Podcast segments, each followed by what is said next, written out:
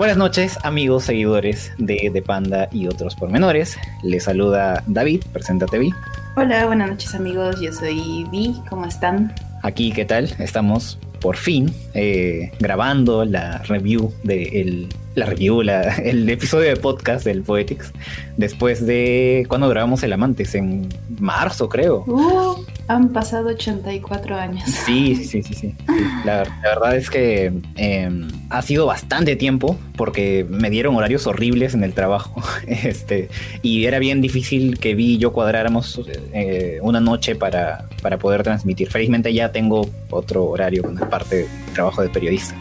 Pero sí, así que ya estamos aquí para hablar de el Poetics. Ahora sí, ya vamos a comenzar.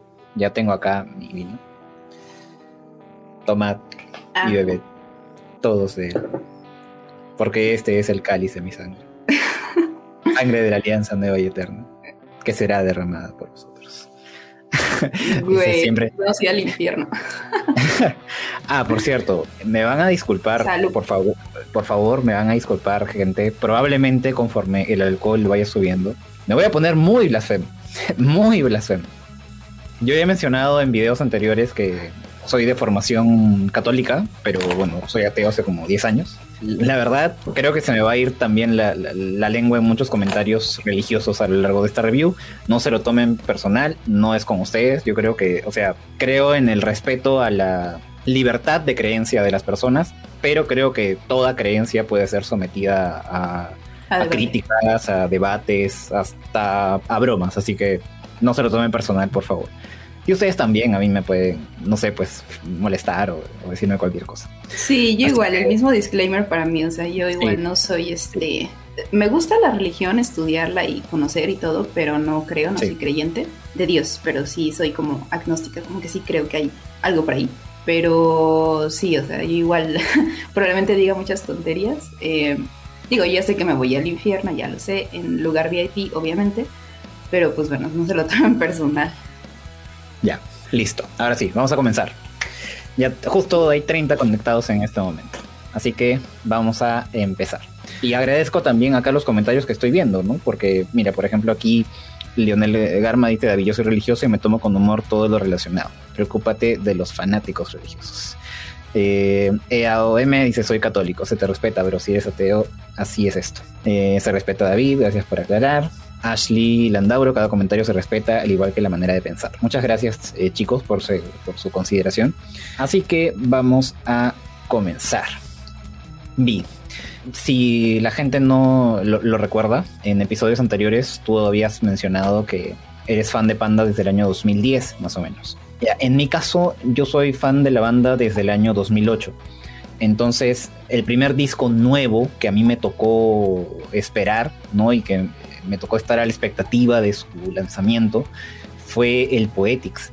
En la review que yo hice en el canal, que en total, juntando las dos partes, dura como una hora y media más o menos, hablé de muchas cosas, pero para no extender aún más eh, todo eso, me guardé todo lo que significó para mí la espera de, este disco, ¿no? Y también de eso vamos a, a hablar un poco.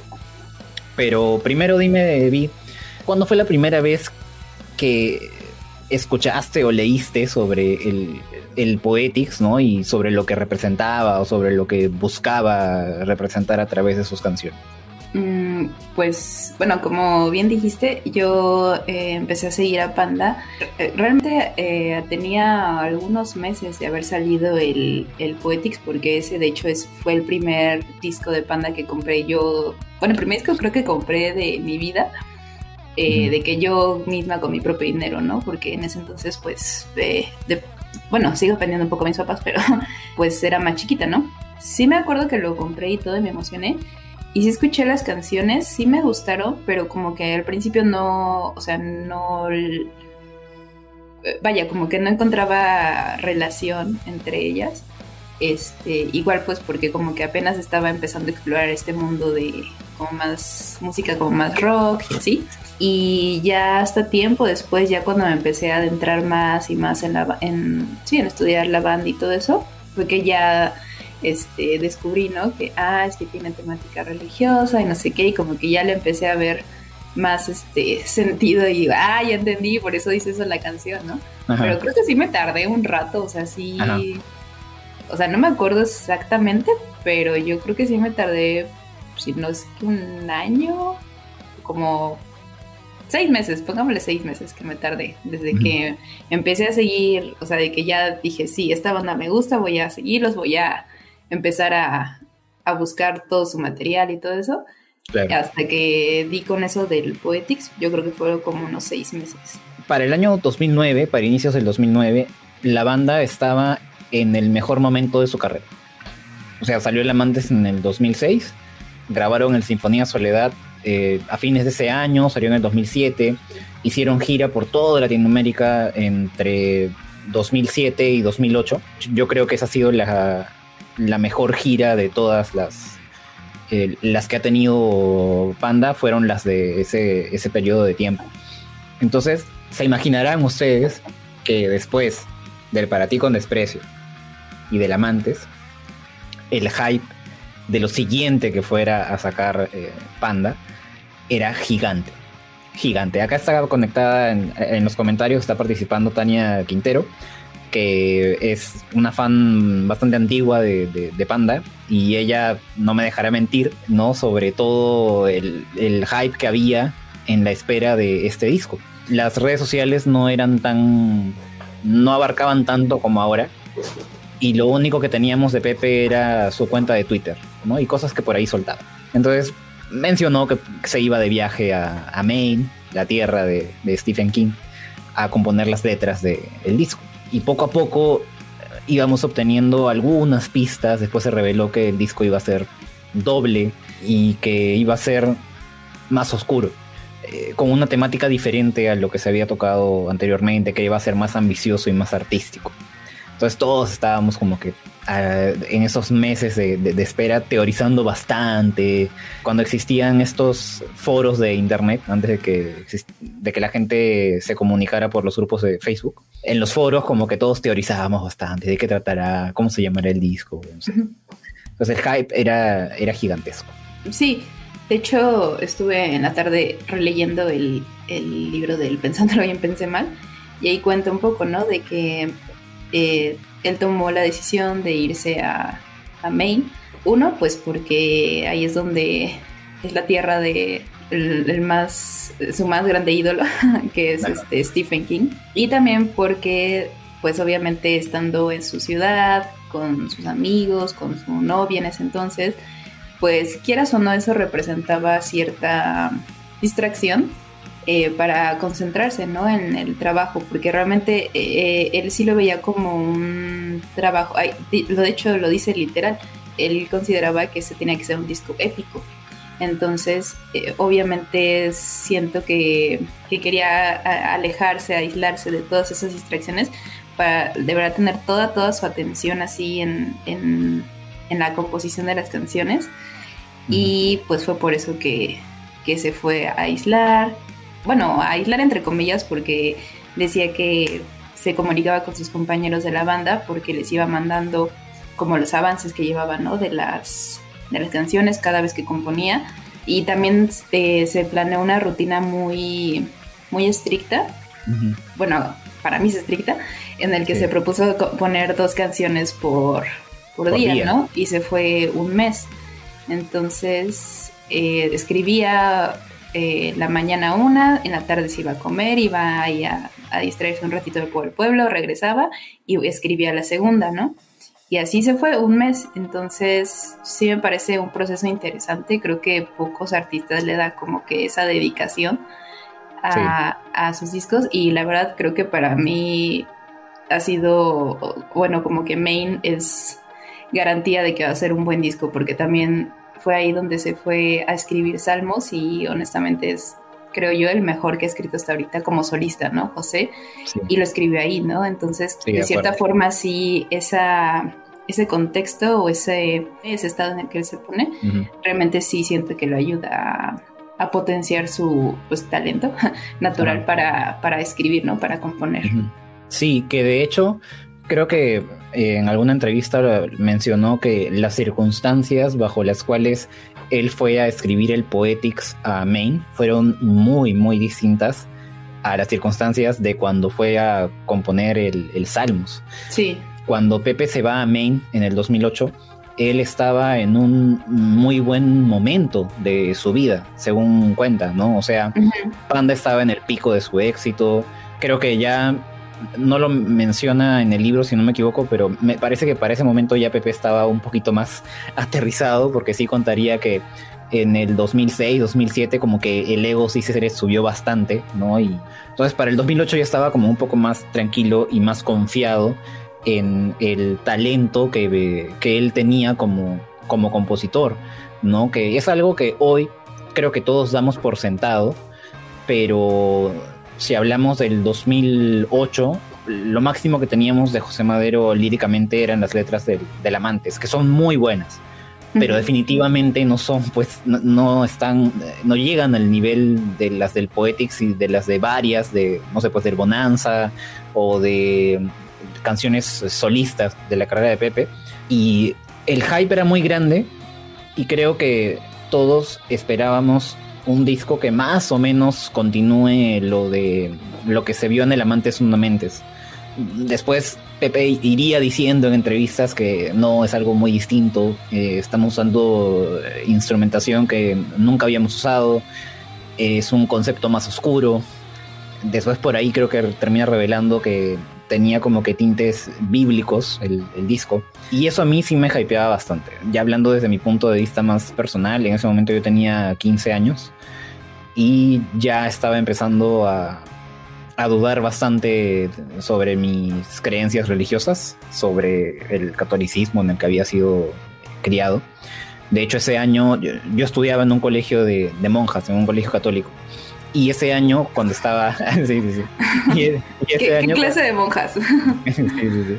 Este, y, ese año, eh, en teoría, nos tocaba a, los de mi salón de clases llevar la, confirmación, ¿no? El, sacramento católico de, de, la confirmación. Y yo decidí no confirmarme, porque tenía demasiados cuestionamientos, ¿no? Sobre, sobre mis creencias religiosas. Entonces, saber, para empezar, que el Poetics iba a tocar eh, iba a tener esa temática fue algo que me llamó mucho la, atención y que cuando termina saliendo el disco, o sea, cayó a pelo, o sea, a mí sí, yo creo que el, me llegó en el momento perfecto. Sí, yo, creo que el, Poetics para la gran mayoría de, los fans que en ese momento eran, éramos adolescentes, sí fue creo un disco demasiado complejo para el público más o menos eh, mayoritario de, de, de Panda creo que la mayoría estábamos muy chicos como para estar interesados en ese tipo de, temas. Y el Poetics también pierde un poco de potencia y, de temas más comunes para de, abordar, ¿no? Para adolescentes como lo son el, desamor, del para ti con desprecio y, del amantes. Pero a mí la temática del Poetics sí, o sea, desde que se fueron adelantando algunas cosas, mm, me llamaba bastante la, atención. Y otro punto eh, a resaltar es que la campaña de intriga que tuvo el Poetics no la tuvo ni un disco de Panda, nunca. O sea, del Poetics soltaron clips de 30 segundos, soltaban como que imágenes chiquitas de, del arte del disco. Eh, sí, sí, sí. Eh, no, y también e, esa imagen que creo que es, la carátula de, del single radial de Martillo de Otro, que, es, que sale a una cabaña de Maine. Eh, ah, sí, está aquí, pero en la parte de atrás. Ajá, claro. no se les eh, enseñaría. Sí, sí, entonces iban soltando como que fragmentitos. Después, el Poetics termina saliendo en septiembre, pero la primera vez que tocan solo a terceros me parece que es en, en mayo. Ya, o sea, antes de que saliera el single, de que se estrenara la canción en la radio o el videoclip en la tele, la toca en vivo en un concierto. O sea, eran el año, el año 2009. O sea, nadie tenía una cámara demasiado buena este, en su celular. De hecho, creo que en el año 2009 la gente en los conciertos no grababa con su celular. Todavía grabábamos con cámaras digitales, porque las cámaras de los celulares no eran tan buenas en ese momento. Era llovió. sí, sí, así, así de viejo. Ah. La cuestión es que, claro, la banda toca primero solo a terceros en abril, mayo del 2009. Y alguien llega a grabar este, esa presentación, ¿no? La parte en la que tocan esta canción. Pepe anuncia que es una canción nueva y tocan solo a terceros. pero lo único que teníamos en, ese momento era... Eh, o sea, Pepe dice el nombre de la canción, pero no se le escucha tan claro. Y como las redes sociales no estaban tan extendidas en ese momento, solo los que estuvieron en el concierto más o menos escucharon el nombre de la canción. Entonces, la grabación de, esta interpretación en vivo de, la canción, como no se escuchaba tan bien, la gente trataba de transcribir la letra. ¿Ya? Y la parte del estribillo no, no se escuchaba tan, tan clara. ¿Ya? Y hubo alguien que al escuchar pensó que en vez de decir solo a terceros en la canción, decía arde en celos. Entonces, a, todos los que están aquí, pero no ahora, o sea, cuando termine el live, si se van a YouTube y escriben Panda arde en celos, se van a encontrar esa, ese video del año 2009 en el que la persona que, grabó eh, esa canción pensaba que, que la canción se llamaba Arde en celos. Este, es una reliquia, ese video es una reliquia. Sí, sí, ese video es una reliquia, es un pedazo de historia de, la Y, la persona que subió el video hasta ahora no le cambia la, el, título ¿no? a la canción. Y ojalá no lo cambie, porque de verdad es muy anecdótico ese, ese rollo. Ya, entonces tocan primero solo a terceros y un par de semanas después tocan eh, en otro concierto de, de Panda, dicen, vamos a estrenar una nueva canción. Esta es una nueva canción. Y tocan Abigail que también sigue en YouTube todavía ese video de la primera vez que Panda toca en la historia Abigail. Que la guitarra de Arturo no, no suena igual que, en estudio, usa un efecto medio como, como diferente. ¿ya? Después de eso, había todo un misterio sobre el nombre del disco. Me parece que había también como que eh, rumores de cómo se iba a llamar el, el Poetics y en los foros se decía, no, se va a llamar así, se va a llamar así. No me acuerdo los nombres que se estaban barajando en, ese momento, pero después la banda termina revelando que se llamaba Poetics. Y a partir de ese nombre, igual, la gente comenzó a especular. Y, Poetics, ¿y qué querrá decir? ¿Pero por qué se llamará así? ¿No? Este, y comenzaba pues todos, todos los, toda esta, esta charla en, en, foros, en foros de internet. Hoy lo recuerdo con ternura, o sea, todos éramos pues mocosos de 14, 15 años, intercambiando opiniones sobre, sobre música. Y después Movic Records comienza a soltar clips chiquitos de fragmentos de canciones. Entonces sueltan primero un fragmento de 30 segundos de la versión de estudio de Sora Terceros. Después eh, lanzan el single de Sora Terceros y sale el videoclip de Sora Terceros. Eh, y después, o sea, ya no hay otro videoclip hasta que termina saliendo el disco, pero después de eso, sueltan primero un fragmento de 30 segundos de la canción Abigail. Después, la canción Abigail la ponen a la venta en iTunes. Entonces, obviamente, bueno, de ahí se filtró, la subieron a YouTube y todos escuchamos Abigail. Y estábamos como, ¿pero de qué va a tratar este disco? Solo terceros, Abigail. Después hicieron lo mismo con Martirio de Otro.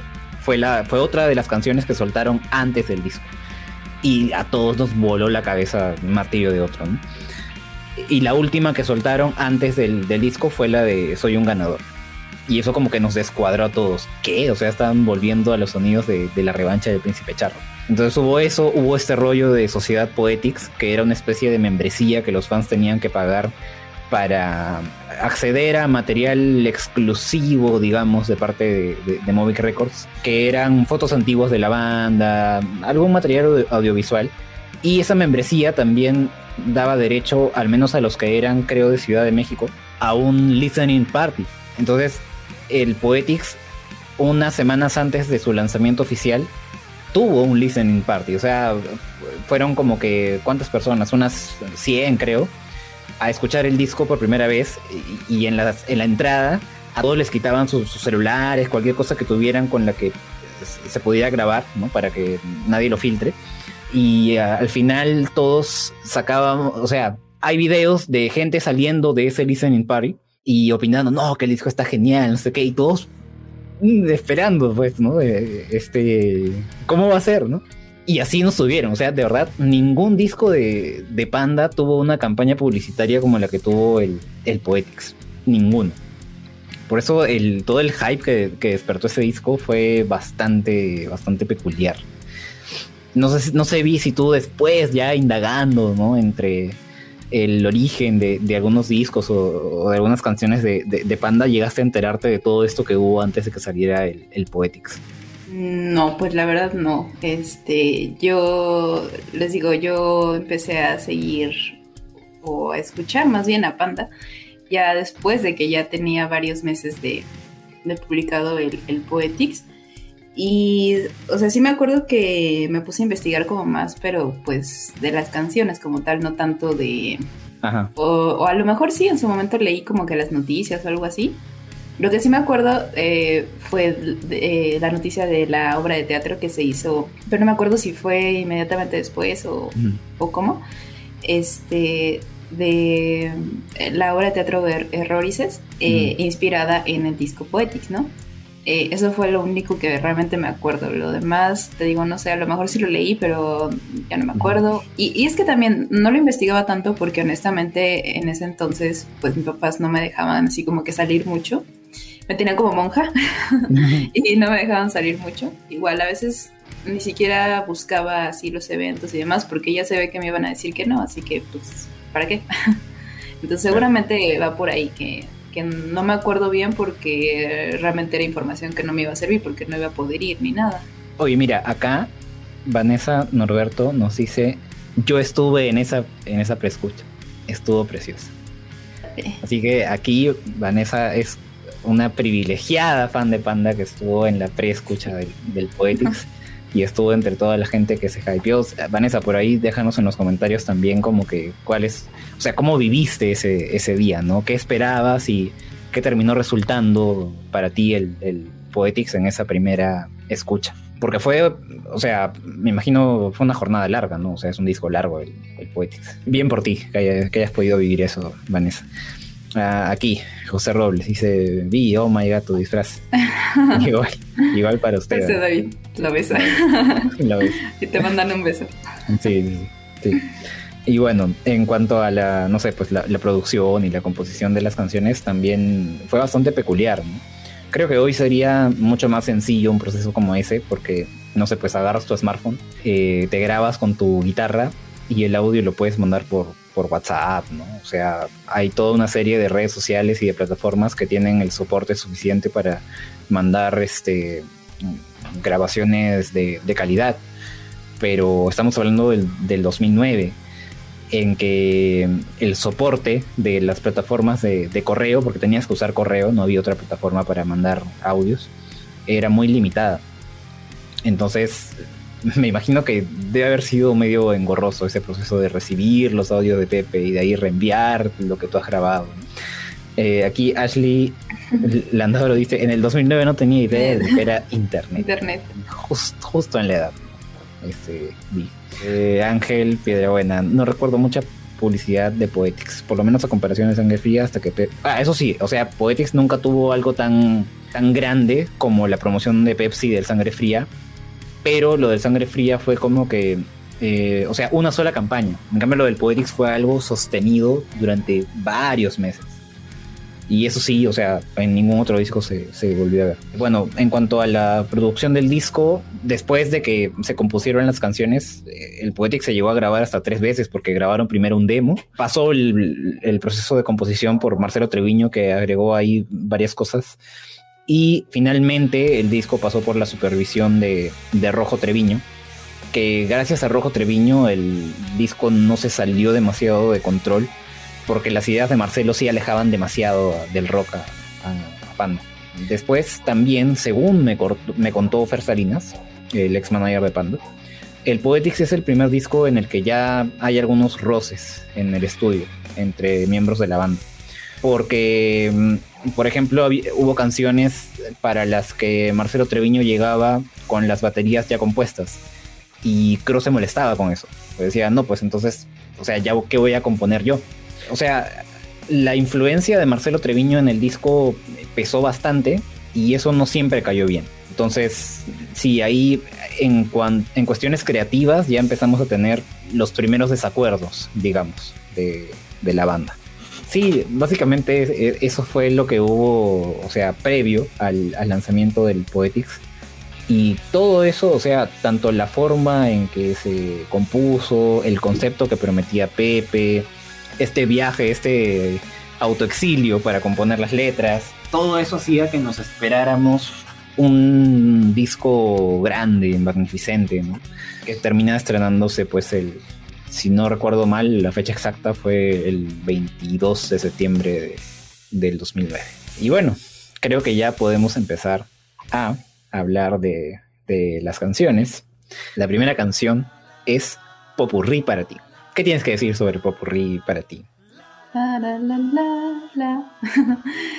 pues para empezar es un inicio muy muy raro. O sea, es, extraño, pero creo que es atinado en empezar con, con esa, porque pues no te lo esperas, es algo muy eh, raro que no habíamos visto en Panda hasta ese momento, ¿no?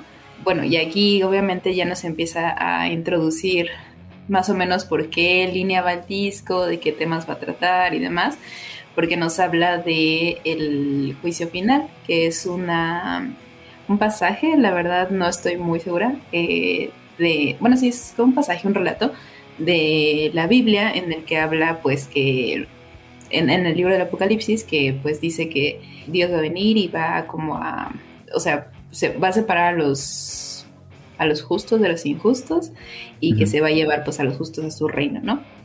Y eh, curiosamente en, este, en esta canción predominan mucho las trompetas y porque también ese es un elemento que se menciona en, la, en este pasaje que comento de la Biblia, eh, porque dice que van a, eh, van a sonar unas trompetas en el cielo y van a bajar los cuatro caballeros del Apocalipsis y no sé qué. Y por eso se me hace curioso curioso y me gusta que empiece con esta canción, para lo mismo, como para empezar a dar contexto de qué vamos a hablar, de esto va a tratar el disco, no sé qué.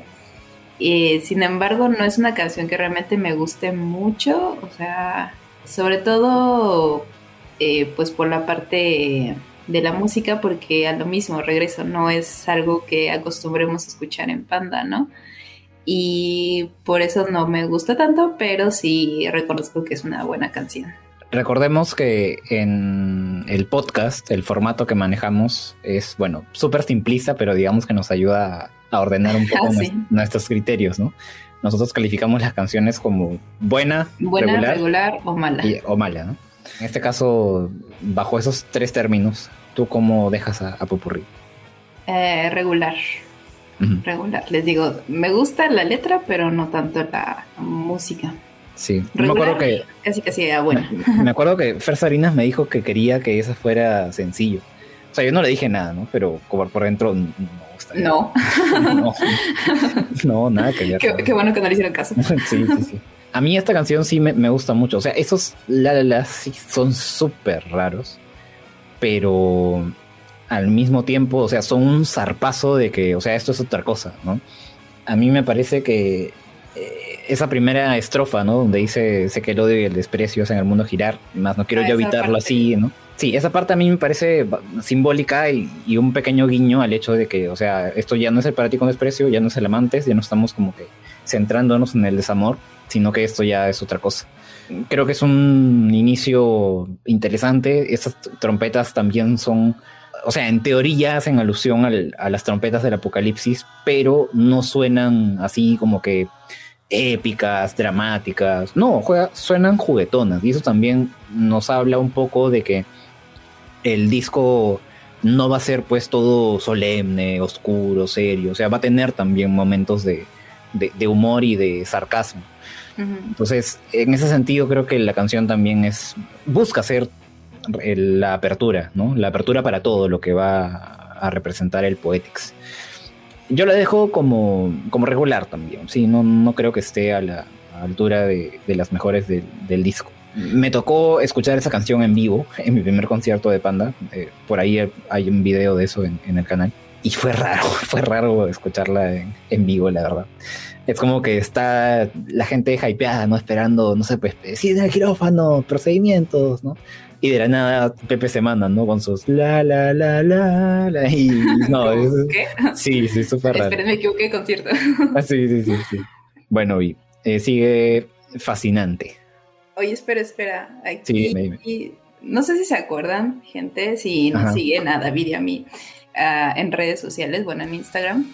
les pedimos que nos ayudaran porque queríamos hacer como una dinámica, pues ya que estamos hablando de temas bíblicos, acá eh, David está de padre, yo estoy de monja, entonces pues queríamos tratar esa temática, este juego, como si fuera un confesionario, ¿no?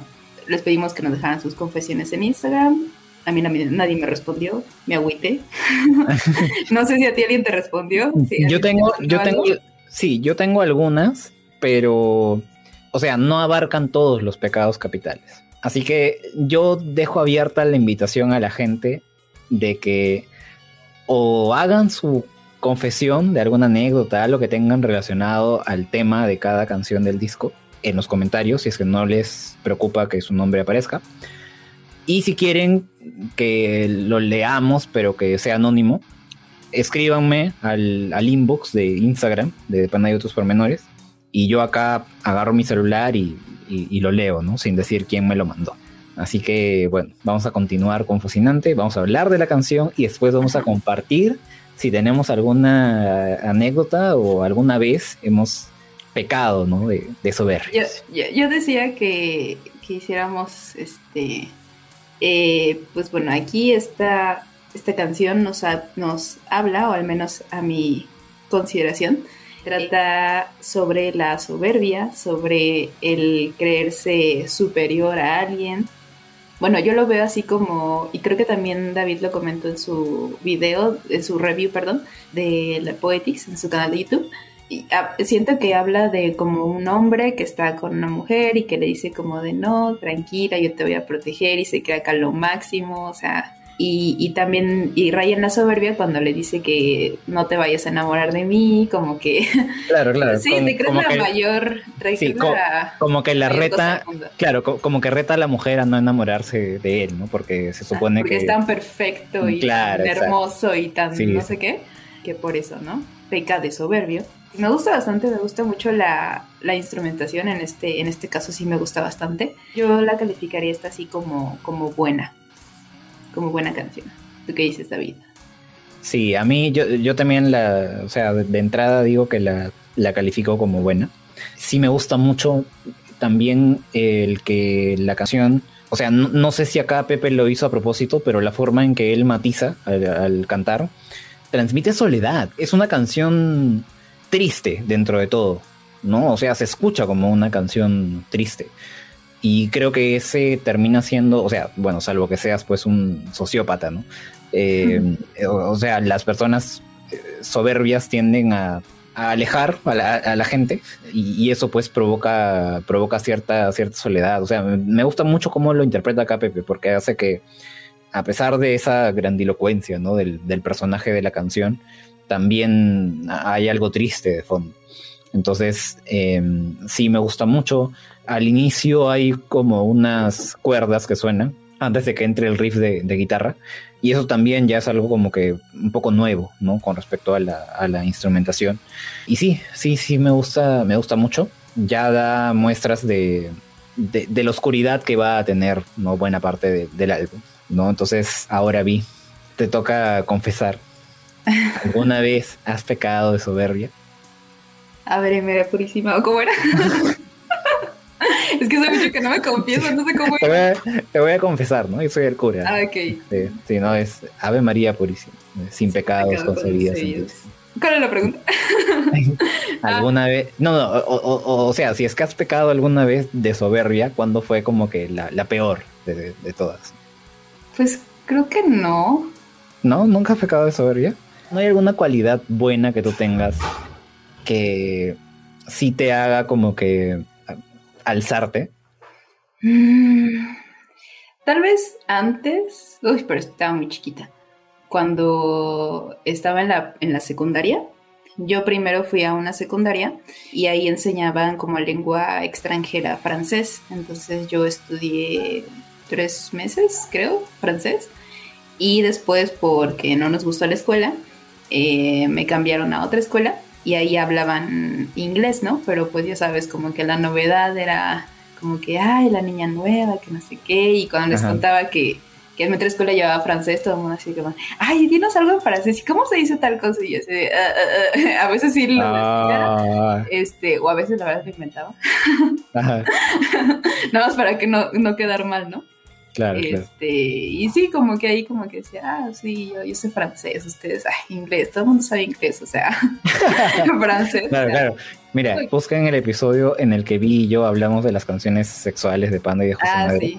al momento de hablar de, de la Petit Mort, ¿no? Que yo, o sea, todo, la todo, todo, todo, latino, ¿no? Yo, sí, bueno, la Petit Mort. Es Le Petit le, Mort, o algo así. Le Petit Mort. Sí. Mort, con la... Sí. o sea... Pronunciado en perfecto, en perfecto francés. No, en francés no es nada perfecto. Sí. Pero sí, creo que tal vez en esa, en esa ocasión les digo, pero yo estaba bien chiquito, o sea, tenía como 15 años, 14. A ver, aquí, Ángel, en mi trabajo, a veces me llevan a entrenar personal y quizá aprovecho el que yo sepa hacer muchas actividades y otras personas dependan de mí. Y las llevo a tratar despectivamente. Te voy a mandar pero hacia el infierno. No, no, no, te, voy a, te voy a mandar a, a rezar 10 Padres Nuestros y con eso ya vas a quedar absuelto de todo. Este. eh, pecados, hijo mío. Sí, sí, sí. un acto de contrición también. Eh, bueno, en mi caso, yo creo que sí tengo cierta, cierta soberbia. Hay algunas cosas que yo considero que, que hago bien. O sea, no sé, pues por ejemplo, mm, no, eso ya no tiene que ver con el canal, ¿no? ni, ni, grabar videos, ni locutar, ni nada de eso, eh, pero yo considero que, escribo bien, eh, no tanto literatura, sino este, escribo, redacto bien cualquier cosa que, me encargue. Yo es algo que, bueno, considero así.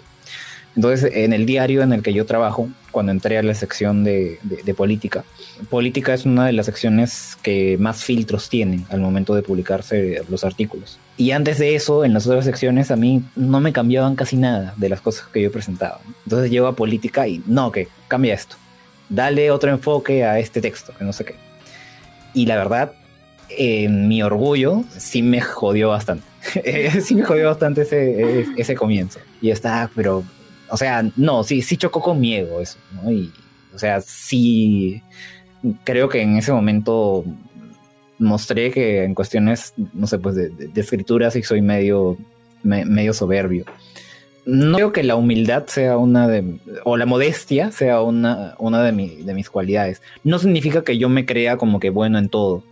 O sea, yo sé reconocer bien en qué cosas no soy bueno eh, pero de ahí a yo venir con alguna falsa modestia, ¿no? De que, no sé, pues me hablan de un tema, ¿sabes hacer esto? Y que si yo, digamos, lo sé, pero no prefiero mantener perfil bajo, ¿no? O sea, no, eso no va a pasar. Generalmente yo voy a decir, sí, sí, sí, sí, yo lo hago. Este, entonces... yo, solo miento cuando no tengo ganas de hacer algo. Ah, Así como, ¿sabes hacer esto? Mm, sí sé, pero no tengo ganas de hacerlo. No, lo sé. a veces, muy contadas veces. Sí.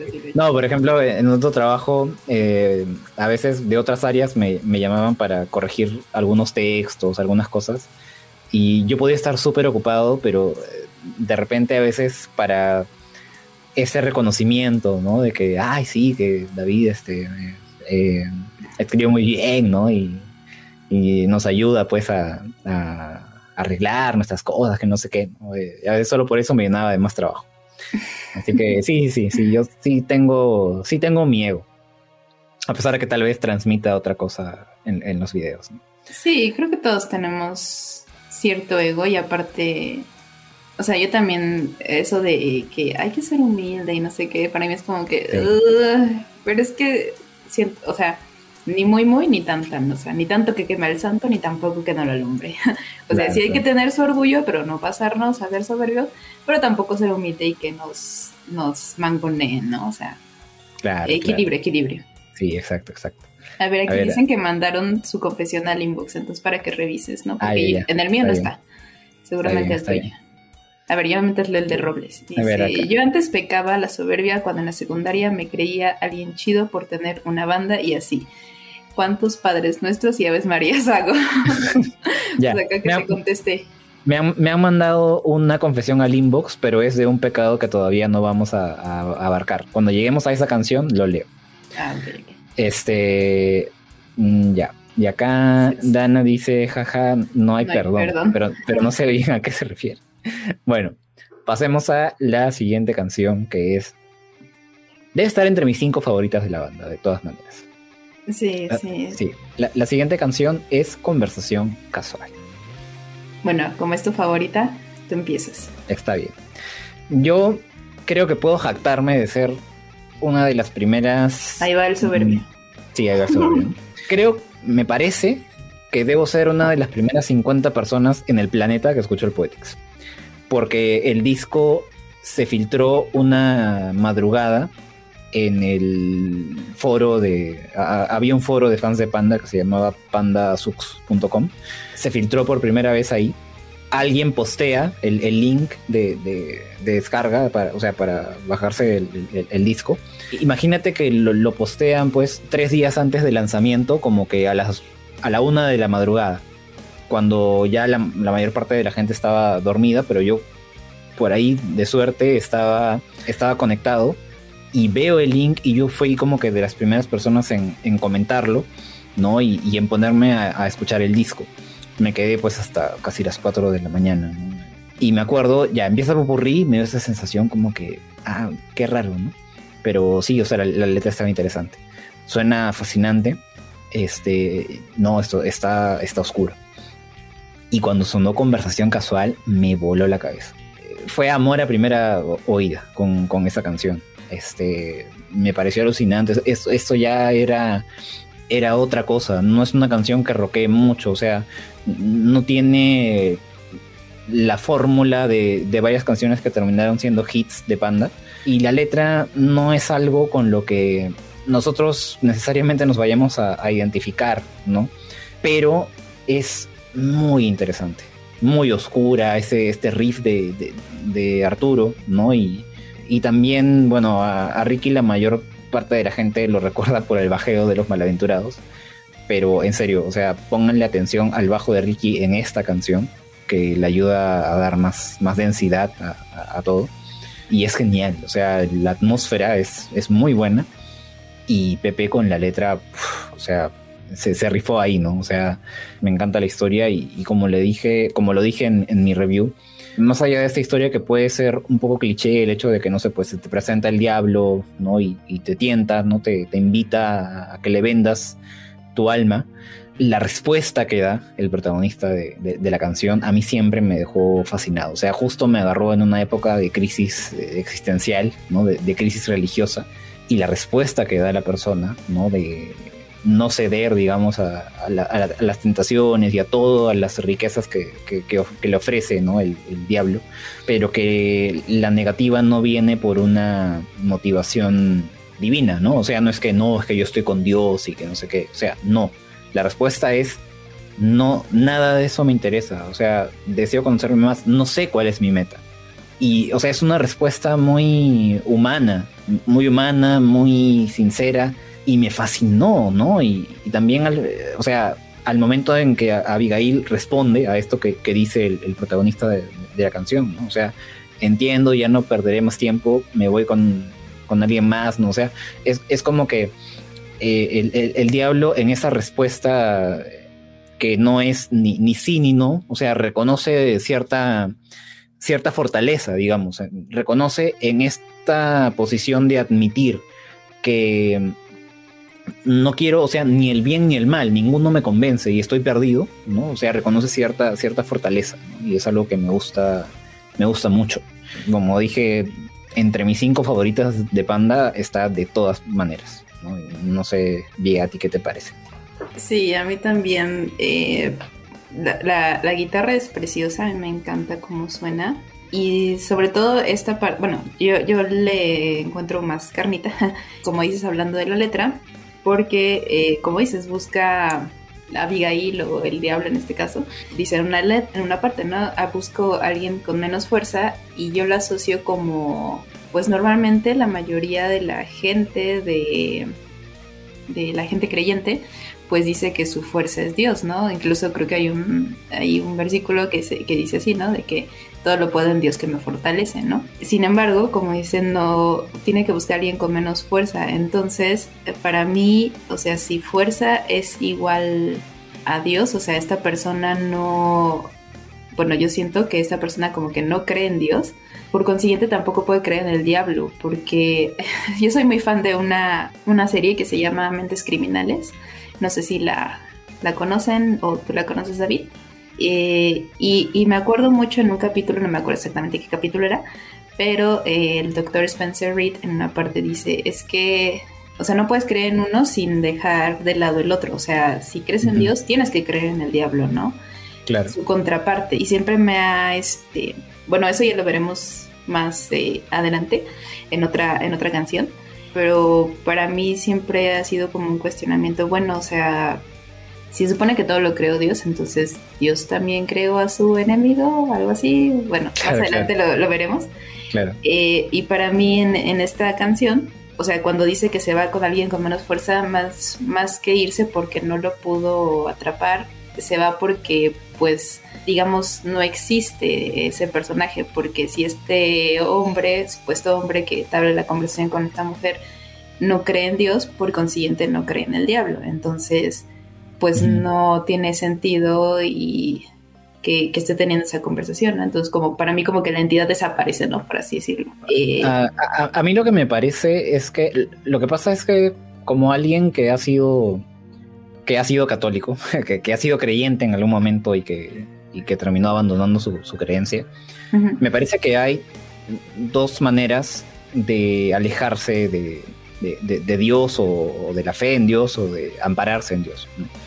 Creo que una es la racional, que es cuando a través del razonamiento, de, ciertas, ciertos planteamientos eh, filosóficos o de razonamiento o científicos, ¿no? Te vas dando cuenta de que la... o, razonamientos lógicos incluso, te vas dando cuenta de que la idea de, de, Dios, tal como lo, lo plantean las, las, religiones judeocristianas, eh, e, es imposible, ¿no? Una manera es la, racional, digamos, ¿no? Y creo, pero creo que otra manera es alejarse de Dios por un resentimiento, o sea, no porque tú creas que la existencia de Dios es, es imposible, sino porque tú sí, sí crees que, está ahí, pero estás resentido con, esa divinidad porque, porque ves cómo está el mundo o ves cómo a ti mismo te maltrata la vida. Y lo que a mí me parece en, el protagonista de, Conversación Casual es que, o sea, no es que el tipo haya dejado de creer en Dios, simplemente se, alejó de él, ¿no? Por eso dice hace un poco más de 10 años que ya no le, le rezo a Dios, eh, porque, me dejó solo. Porque me dejó solo, ¿no? O sea, no es que, claro, no es que dejé de creer en él porque me parece ilógico, no, o sea, es más un alejamiento por resentimiento que por, que por razonamiento. Entonces, eh, yo creo que el tipo en el fondo sí, sí cree que hay un Dios, simplemente decide no, no ampararse en él porque creo que no, no lo ve como un Dios bueno o un Dios generoso. ¿no? Pero tampoco eh, cede a la tentación del diablo y de querer, no sé, pues obtener con, facilidad, digamos, el, toda la, riqueza, los placeres y, todo lo que le ofrece. ajá, todo lo que promete. Sí, creo que eso no me había puesto a pensar, como dices. O sea, sí en una parte sí pues menciona a, Dios, el, el, protagonista.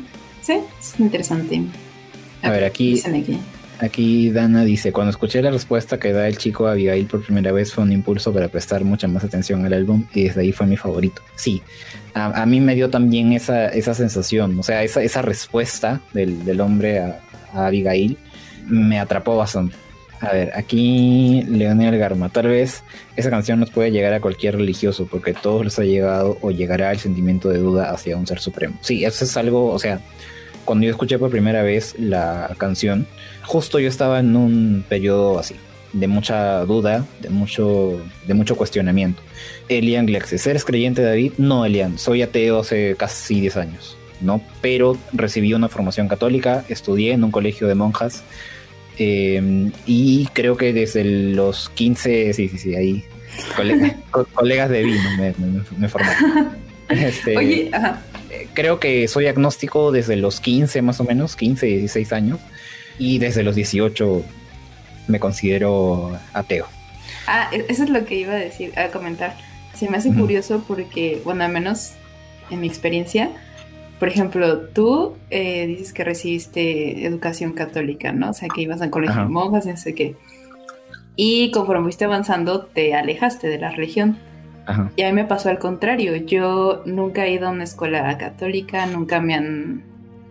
Bueno, tal vez el catecismo sí, pero no era tanto a la fuerza porque pues yo era una niña, ¿no? Y todo lo que me dicen papás, pues yo desobedecía, ¿no?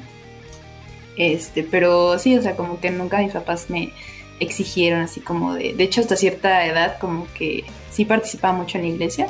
Y después mis papás dijeron, no, pues si quieres ir, ve, si no, pues no hay problema. yo, ah, bueno.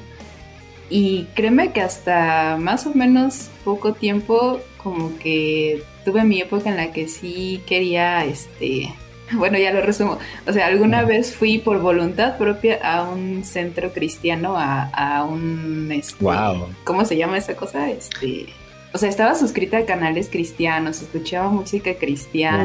Wow, ¿qué edad este, tenías? Oraba poco, o sea, fue como a los 25, o sea, tiene poco. ¿Ah, sí? Sí, ah. este... Ah, ¿cómo se llama esa cosa? culto, eso, me culto. culto. Ah, ya, ok.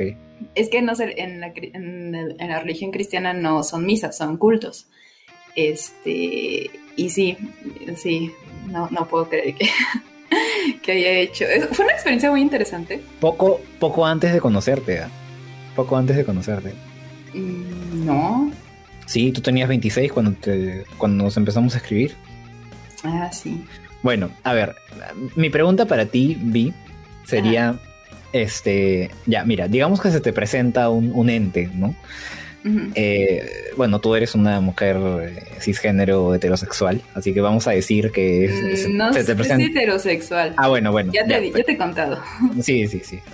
Eh, en todo caso, ya, digamos que se te presenta una figura. Bueno, pero sí me gustan más los hombres, sí me gustan los hombres, ya. Sí, ya, se te presenta una figura, ¿no? Así, diabólica, que, no sé, pues luce como, como José Madero, ¿no?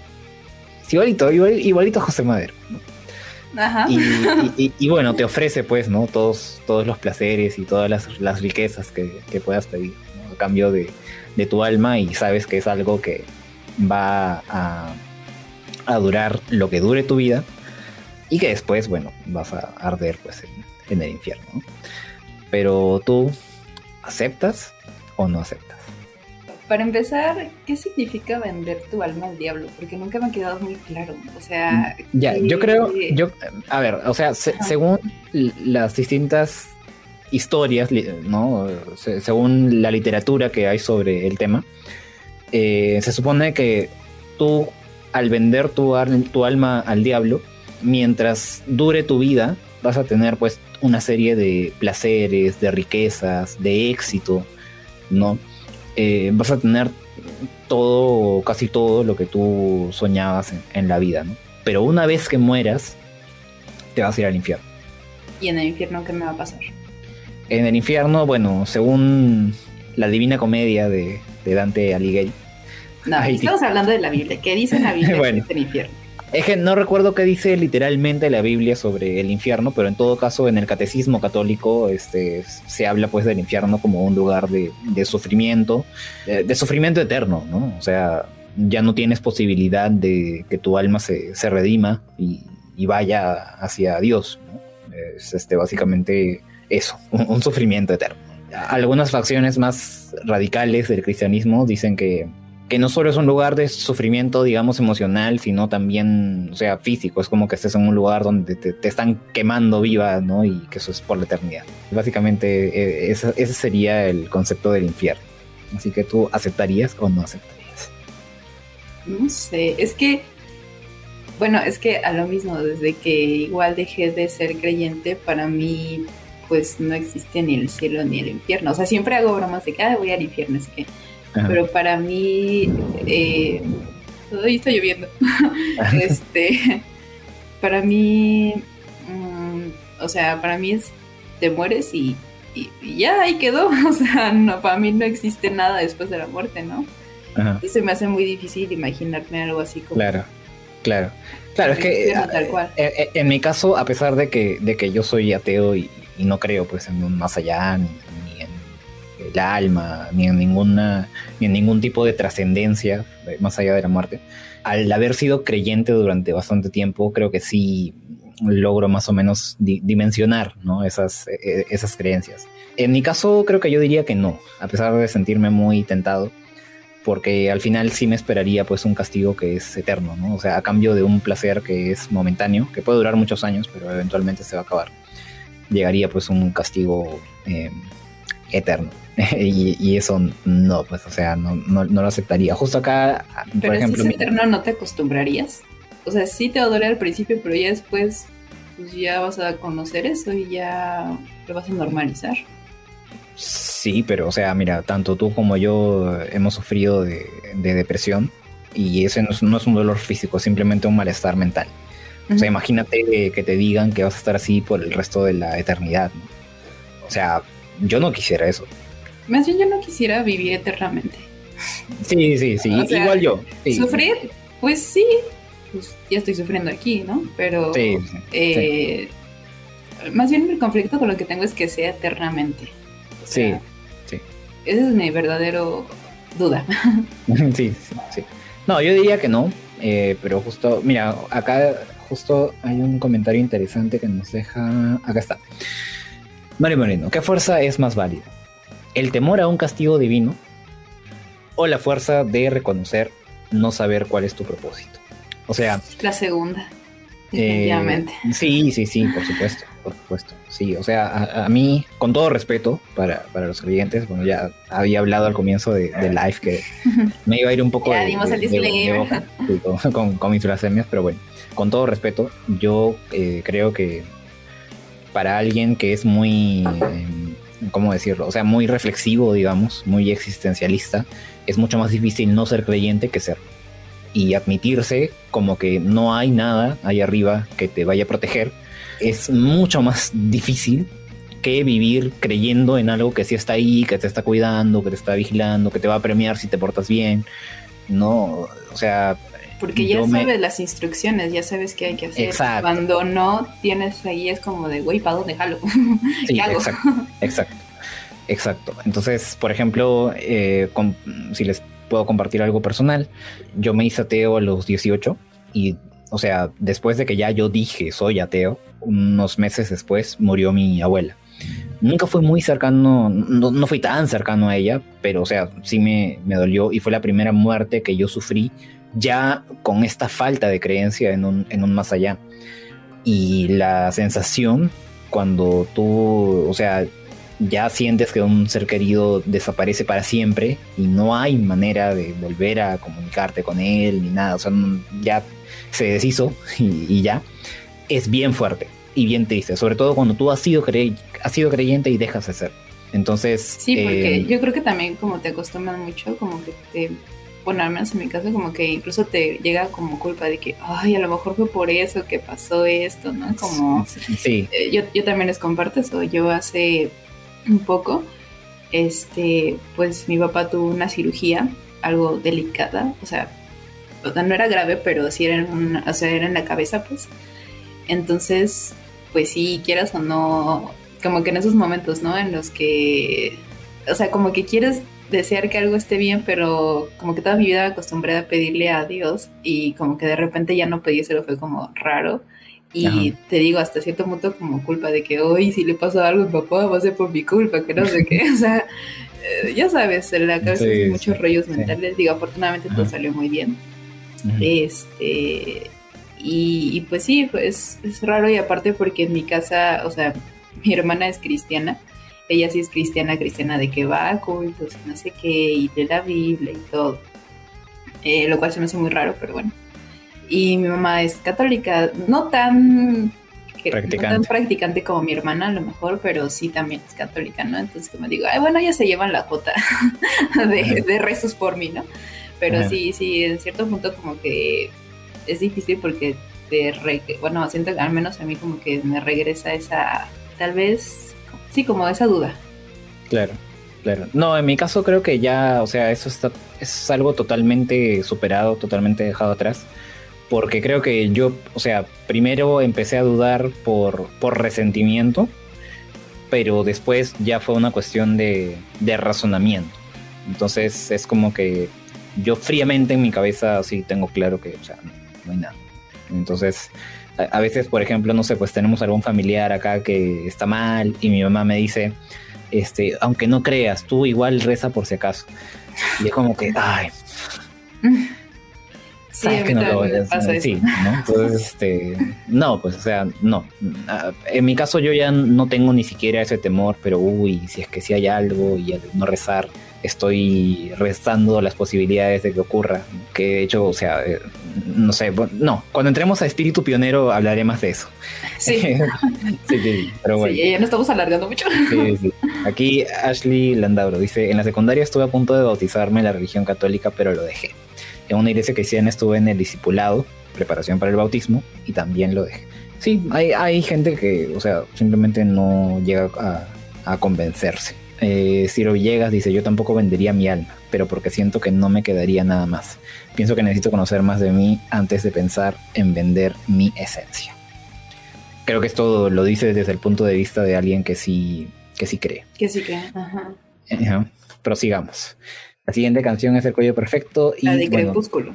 no, es cierto.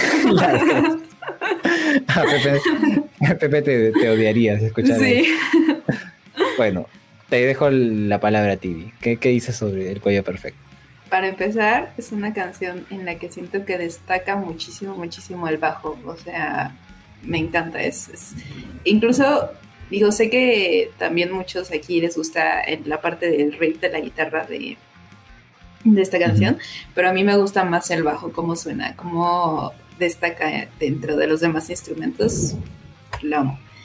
Y este en, esta canción nos habla sobre la avaricia, o bueno, no lo dice tan explícita. Ah, no, sí, sí lo dice explícitamente, ya me acordé. Sí. Este, por ahí murmuran que yo peco de avaricia. Y lo hace pues haciendo esta como analogía con el personaje del vampiro, porque, bueno, para empezar, pues es, eh, este José es amante de, del cine de terror y pues uno de los monstruos emblemáticos, ¿no? Es Drácula o bueno, los vampiros, ¿no? La figura intento hacer esta analogía, ¿no? De que los vampiros necesitan pues sangre, sangre humana para sobrevivir y tienen sed de esa sangre, ¿no? Entonces lo puedo hacer como una analogía con la avaricia del ser humano por poseer muchas cosas, por tener tanto la adquisición como de bienes, por, eh, por el simple hecho de tener, de poseer más, ya sea cosas materiales, cosas inmateriales, este, relaciones, personas, etcétera, ¿no? De hecho, en una parte en la que dice, eh, me altero más cuando la veo gotear, yo siento que es como, y, más ahora que vivimos en una sociedad, y voy a escuchar como muy, viejita, pero como que vivimos en una sociedad muy rápida. Eh, de hecho, hay un concepto que se maneja que se llama la sociedad líquida, en la que todos los bienes y materiales eh, son tan rápidos, fluyen tan rápido como el agua, ¿no? Entonces, por eso se llama la sociedad líquida. Y en esa parte te digo, cuando dice, me altero más cuando la veo gotear, entonces cuando todo va lento, cuando va gotita, gotita, gotita, es como de, ya, quiero que se llene el vaso, ¿no? O sea, que se apure, ya quiero mi agua, ¿no? Entonces como que siento que ahí eh, se, enfatiza esa, esa avaricia, ¿no? De quiero tenerlo todo y quiero tenerlo ahorita, ¿no? Ahorita ya. Eh, claro. Y sí, creo que es un reflejo de, de, la sociedad en la que vivimos. Ajá. Digo, me, me escuché como muy viejita. estamos viejitos, sí, estamos acercándonos peligrosamente a los 30. No, cállate, no. bueno, a mí me gustó mucho la canción y también destaco como tú el bajo de Ricky, el tum tum O sea, eh, muchos de los mejores bajeos de Ricky están acá. No mucha gente lo dice, pero yo considero que es así. Me gusta mucho la canción. La verdad, esta analogía o esta alegoría, ¿no? De del pecado de la avaricia, el pecado capital de la avaricia y la sed insaciable de los vampiros. No se me hace una analogía tan eh, brillante, la verdad. Eh, creo que sí es como que un poquito simple, pero la canción es muy buena. ¿no? Como acá no, nos dice eh, Ciro Villegas, la canción es muy pegajosa, muy pegajosa, o sea, tiene ganchos por todos lados. Pepe tiene una... O sea, la, interpretación de Pepe en el estribillo es bastante, bastante histriónica, como que representa mucha, mucha locura, un poco parecido a lo que hace en Soberento su Macabro. Y sí, o sea, como te digo, líricamente no me parece brillante, me parece divertida, ¿no? Simplemente. Este, y al final, o sea, Arturo se manda pues con uno de los mejores solos de toda la discografía de Panda, me parece. Eh, es una muy buena canción y creo que ayuda a, refrescar de alguna manera eh, el inicio medio raro con Popurrí y después denso, ¿no? Con fascinante y, conversación casual.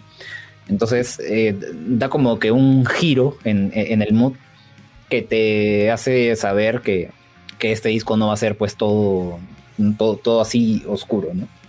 Entonces sí, sí, sí, me gusta bastante. Y bueno, Vi, tú has pecado de haber, Has pecado de... Ah, ya no, sí, no, para mí, buena, buena. buena, sí, yo también. Ah, y, conversación casual, o sea, de, buena, ah, pero de, todas maneras. Sí, también. Sí, sí, sí, Ahora vi, has pecado de avaricia. Mm, no sé. Eh, ¿Sientes que en algún momento eh, has sido extremadamente ambiciosa con, algo? O también, por otro lado, este se reconoce a la, avaricia. Ah, sí, trueno muy fuerte. Sí, ya está ya. Sí, sí. sí. no, acá, acá en Lima no tenemos eso. y acá Andrew dice, es Dios. Es Dios. te enoja, me va a mandar un rayo. Sí, sí, sí, Como dice este Ciro, es creo que la ira de Dios manifestándose. Me va a caer un rayo al rato. Debido a, debido a nuestras blasfemias. Sí. Bueno, Vi, ¿tú has eh, pecado de avaricia alguna vez? Ah, ojo, ojo que también, o sea, creo que también pecan de avaricia las personas que son tacañas, por ejemplo. Uy, no. Yo no soy tacaña para nada. De hecho, a veces creo que tengo que arreglar mis finanzas. Eh, de avaricia. Uh, sí, y se relaciona un poco con otro pecado que vamos a ver más adelante, que creo que de hecho es el siguiente. Este, pero sí, avaricia, pero no de cosas materiales, sino de atención. Soy una persona que necesita mucha atención. y alguna vez tenía un noviecillo por allá en la prepa, eh, que yo sentí que no me prestaba la suficiente atención. Entonces yo me iba con alguien más que sí me ponía atención. Entonces, creo que ahí fue avaricia de atención. Ahora tú, David. Eh, mi caso. pecados, hijo mío. Ya. Yo definitivamente no soy alguien descuidado con sus finanzas. Definitivamente. Y creo que a veces ese cuidado, ¿no? De, mi dinero, ¿no? A veces sí llega a caer en la tacañería. De hecho, eh, les, cuento una, anécdota. Eh, cuando yo terminé el colegio, estaba, o sea, me metí a una academia preuniversitaria es un centro, digamos, en el que tú recibes clases eh, que te preparan para rendir el examen de admisión a universidades del Estado, porque como las universidades del Estado tienen cupos limitados, tú tienes que postularte y compites con un montón de gente que va a dar un examen y los más calificados van a ingresar. Entonces, eh, yo estaba en, una eh, academia, preparándome para ese examen, y yo ya había terminado el colegio, pero eh, o sea, a mí mis padres me daban pues como que dinero para, para pagar el pasaje del bus, ¿no? Para, llegar a este sitio. y eh, yo, para pagar menos de pasaje, me ponía mi uniforme del colegio.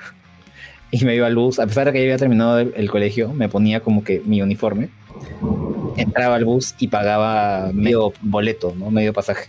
Ay, ¿a poco les dan descuento en el transporte? Sí, sí, sí. Los escolares y. Oh, eso no existe acá. ¿no? Ah, no, no, no. Sí, acá los escolares y los universitarios eh, pagan menos en, el tren y, en, el bus. Entonces, yo, yo hacía, entonces yo hacía eso para pagar menos. Y llegando a la academia, o sea, esa academia es para generalmente para chicos que han terminado el colegio. Y era como que todos me veían y sabían, pues yo, yo tenía 18. Acá este, 18 es una edad en la que tú ya has terminado el colegio. Y la gente me decía, ¿pero qué haces con todo? No, que para pagar menos. y ahora que lo recuerdo sí me da un poco de vergüenza. Pero en, esa, en, esa, época sí creo bueno, que... Pues nadie te descubrió. Eh, sí, sí, sí, era, era, más atrevido. Cuando dicen Auricia, lo primero que pienso es... Excelente. En el, sí, sí, en el señor Burns de, de los Simpsons. Eh, Tania, Villegas. Ah. Tania Quintero. Creo que todos los pecados, el que menos me da es el de la avaricia. Si lo llegas, ya creo que. Ya quiero que llegue la lujuria para ver el nivel de, de libido de Nando. Está bien, está bien. Este, la, la, la, lujuria. No, no pero, no, no, pero la lujuria no, no lo vamos a ver hoy. Salvo que te animes a ver el disco completo hoy. No, porque nada más estudié las de hoy. las de las Está bien, está bien. No, entonces eso ya será la próxima semana. Eh, Dana dice, jaja, espíritu de doña Arrativa. Arrativa. Va a ser en el programa ese, sí. tacaños extremos. sí, sí. Exacto, exacto. Este, Tania, yo hacía eso, pero con la credencial de estudiante de mi hermana y mi credencial de estudiante de la uni. Me duró un año después de, de graduar. sí, Ah, sí, yo también hacía eso.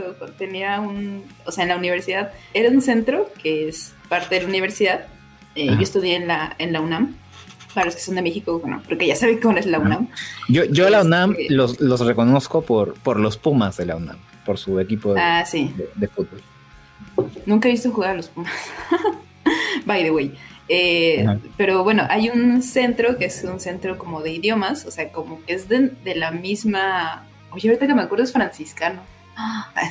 Este, un centro donde ahí este, tomaba inglés y te daban igual una como eh, tarjetita en el que pasabas al baño, ¿no? Y el baño era gratis para estudiantes de ahí, pero este, si no, tenías que pagar cinco pesos para pasar al baño.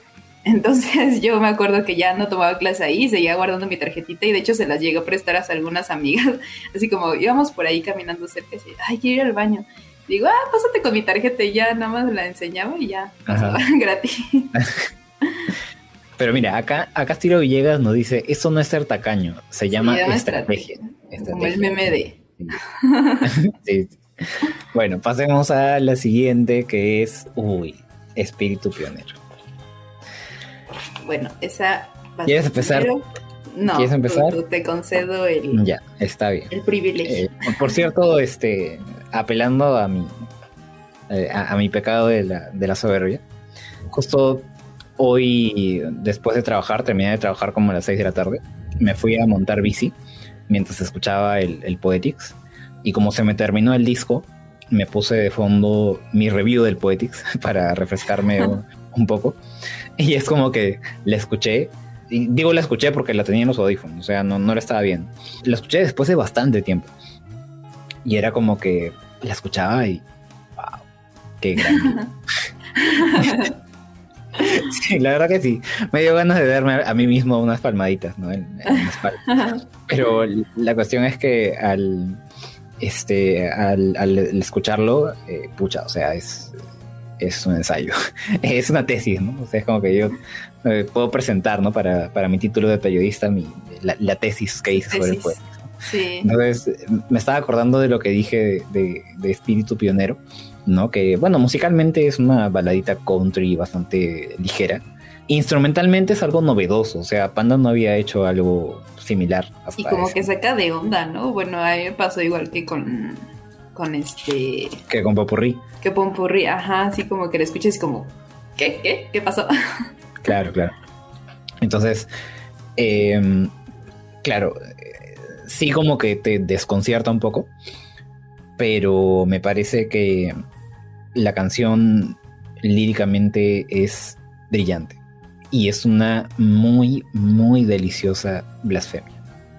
O sea, en los noventas la gente recordará pues que estos grupos de padres de familia satanizaban todo, ¿no? Todos los, los animes, algunas caricaturas, eh, no sé, pues Marilyn Manson, por ejemplo, era el terror, ¿no? De, de los padres de familia de, de los noventas, ¿no? Y yo creo que si en esa época hubiera salido esta canción y se le hubiera prestado más atención, también hubiera sido, hubiera generado como que bastante revuelo. Porque es, es bastante blasfemia. o sea, Pepe canta desde la perspectiva del propio Dios. Y esta canción es una crítica teológica a la historia del jardín del Edén. Eso es algo que ya, o sea, tiempo después. Creo que esta es de, las canciones que del Poetics que líricamente yo aprecié mucho más después, o sea, ya informándome un poco más sobre algunos conceptos, porque acá e, e, esta canción se burla de la insensibilidad de, Dios. ¿Por qué? Eh, a ver, déjenme explicar. Se supone que Dios crea pues al, a, los seres humanos, ¿no? Lo crea todo. Y el Dios cristiano, según el dogma eh, del, catolicismo, es un Dios omnisciente, o sea que está en todos lados al mismo tiempo y lo sabe todo, por ende sabe exactamente lo que, lo que va a pasar. Entonces, eh, si existe un Dios de esa naturaleza, significa que como Dios sabe exactamente el futuro y sabe exactamente qué, qué va a pasar, si te crea a ti, ser humano, y te pone en cierto lugar y bajo ciertas condiciones, o sea, él sabe a dónde te van a llevar esas condiciones. Y eso es básicamente lo que pasa con Adán y Eva. No, si existe un Dios omnisciente que lo sabe todo y por ende sabe, conoce el futuro, entonces el destino existe. O sea, no, no existe libre albedrío. En realidad, Dios nos pone bajo ciertas circunstancias a sabiendas de cómo vamos a terminar actuando.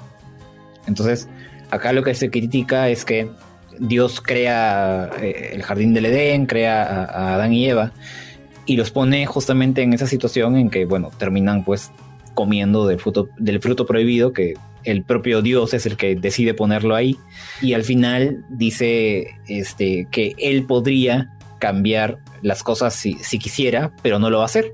¿Por qué? Porque no le da la gana.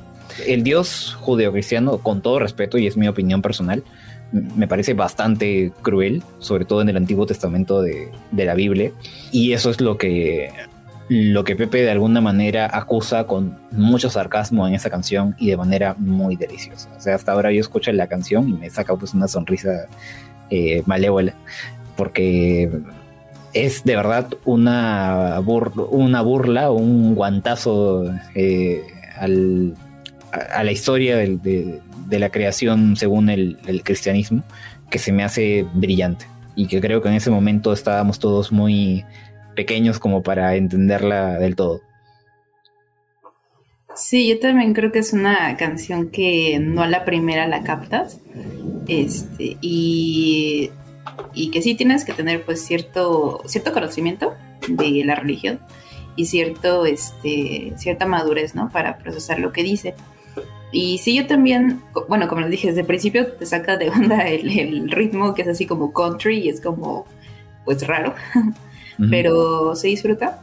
Pero sí, yo lo que más rescato de esta, esta canción sin duda es la letra. Eh, y aquí es donde llega un poco lo que estaba diciendo hace ratito, de que mi cuestionamiento es si todas las criaturas, o más bien, si se supone que todo lo creó Dios, entonces, ¿o quién creó al diablo o Dios creó al diablo, o bueno, se supone la historia, lo que yo sé, hasta donde mi ignorancia llega, el diablo, Lucifer, era un ángel, un angelito ahí, buena onda, carismático.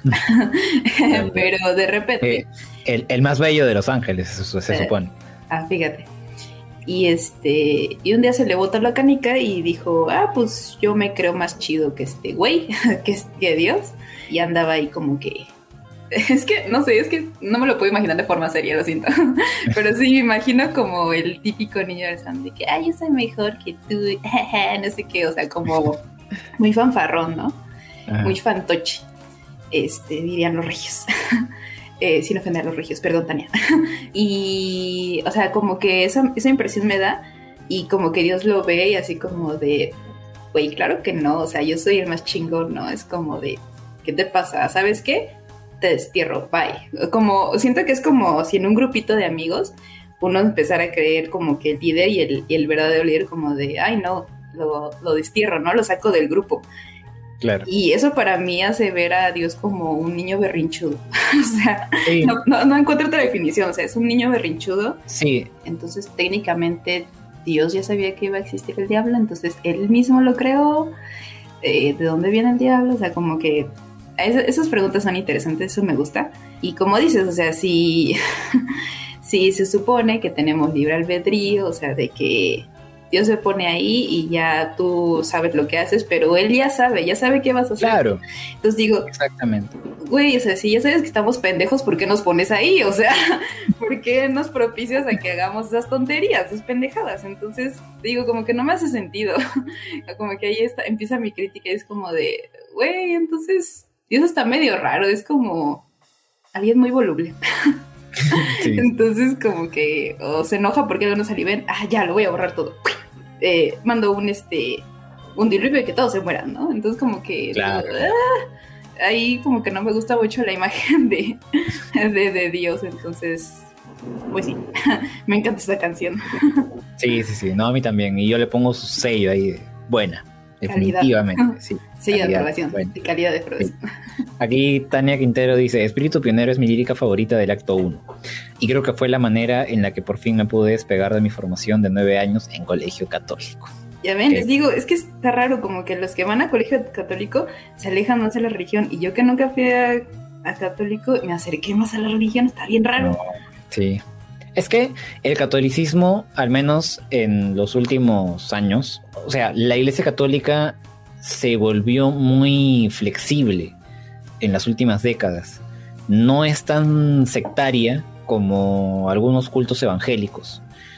Entonces, esa flexibilidad hace que existan tantos católicos no practicantes eh, y el no ser pues un, un, católico practicante que va a misa todos los domingos es como que es más fácil que te termines despegando de la religión. En cambio, los evangélicos eh, son más sectarios, tienen un sentido de, de, comunidad bastante fuerte. Entonces eso hace que uno esté bastante más, más metido y que sea más difícil que salgas de, ahí. Eh, aquí Ciro Villegas dice, Espíritu Pionero se me hace una canción sutil en lo instrumental, pero injurioso en lo lírico. Es un buen tema, me agrada. Hubiera sido chido que mencionen a Lilith, eh, Lilith creo que según historias apócrifas fue en realidad la primera mujer, pero Dios termina como que desterrándola del jardín del Edén porque era muy rebelde y termina poniendo a Eva, que era una mujer más un poco más sumisa. Es lo que creo. Por eso no me gusta. es, es machismo, que... a más no poder. Sí. Sí, exacto. Es lo que más o menos recuerdo de, de Lili, me parece. Sí, si estoy mal, que alguien me corrija. Y Mario Moreno, una vez mi familia puso una película religiosa sobre el Edén en donde la serpiente le dice a Dios, no sé por qué te enfadas si sabías que esto pasaría. Y me sentí tan con Satán. Te digo, güey, si sabe que estamos pendejos, ¿por qué nos pone ahí? O sea, claro, para claro, hacer pendejadas, nada más se quiere divertir el güey, nada más se quiere divertir. Claro, exacto. Eh, Tania Quintero, llamo a esta canción desde 2009, posiblemente porque sí la entendí, pero en ese tiempo era muy subestimada. Supongo que era por esa como ignorancia colectiva. Sí, de acuerdo, es que estábamos muy chicos, o sea, salvo sí. que fueras alguien muy interesado en estos temas eh, espirituales, difícilmente te ibas a clavar mucho con el concepto del disco. Tania, yo iba a la iglesia porque llevaba el catecismo como materia y como era matadita, pues tenía que cumplir con la escuela. Con la escuela. Sí. Sigue la que fue la canción que fue el primer single, el primer sencillo de el Poetics. Arden Celos, conocida como Arden Celos durante, durante alguna semana, ¿no? Pero que después termina siendo, bueno, solo... No, no, espérate, no hemos hecho... Eh, o sea, no estamos jugando yo nunca, nunca, ¿no? Pero no sé si tienes alguna historia que contar relacionada a, a la letra de, de espíritu pionero. Pero pues, ¿qué? ¿Que caí en la tentación? ¿O de qué? Bueno, yo para contar tengo que... Hasta cierta edad, hasta los 10 años más o menos. Lo que pasa es que en Semana Santa, aquí en Perú, bueno, antes al menos, los canales locales hacían como que, o pasaban como que maratones de películas religiosas Y siempre las películas relacionadas al, a la creación, o sea, la historia de, de, Adán y Eva, las pasaban como que tempranito. Y eh, esa era una historia que a mí me, me gustaba bastante de chico.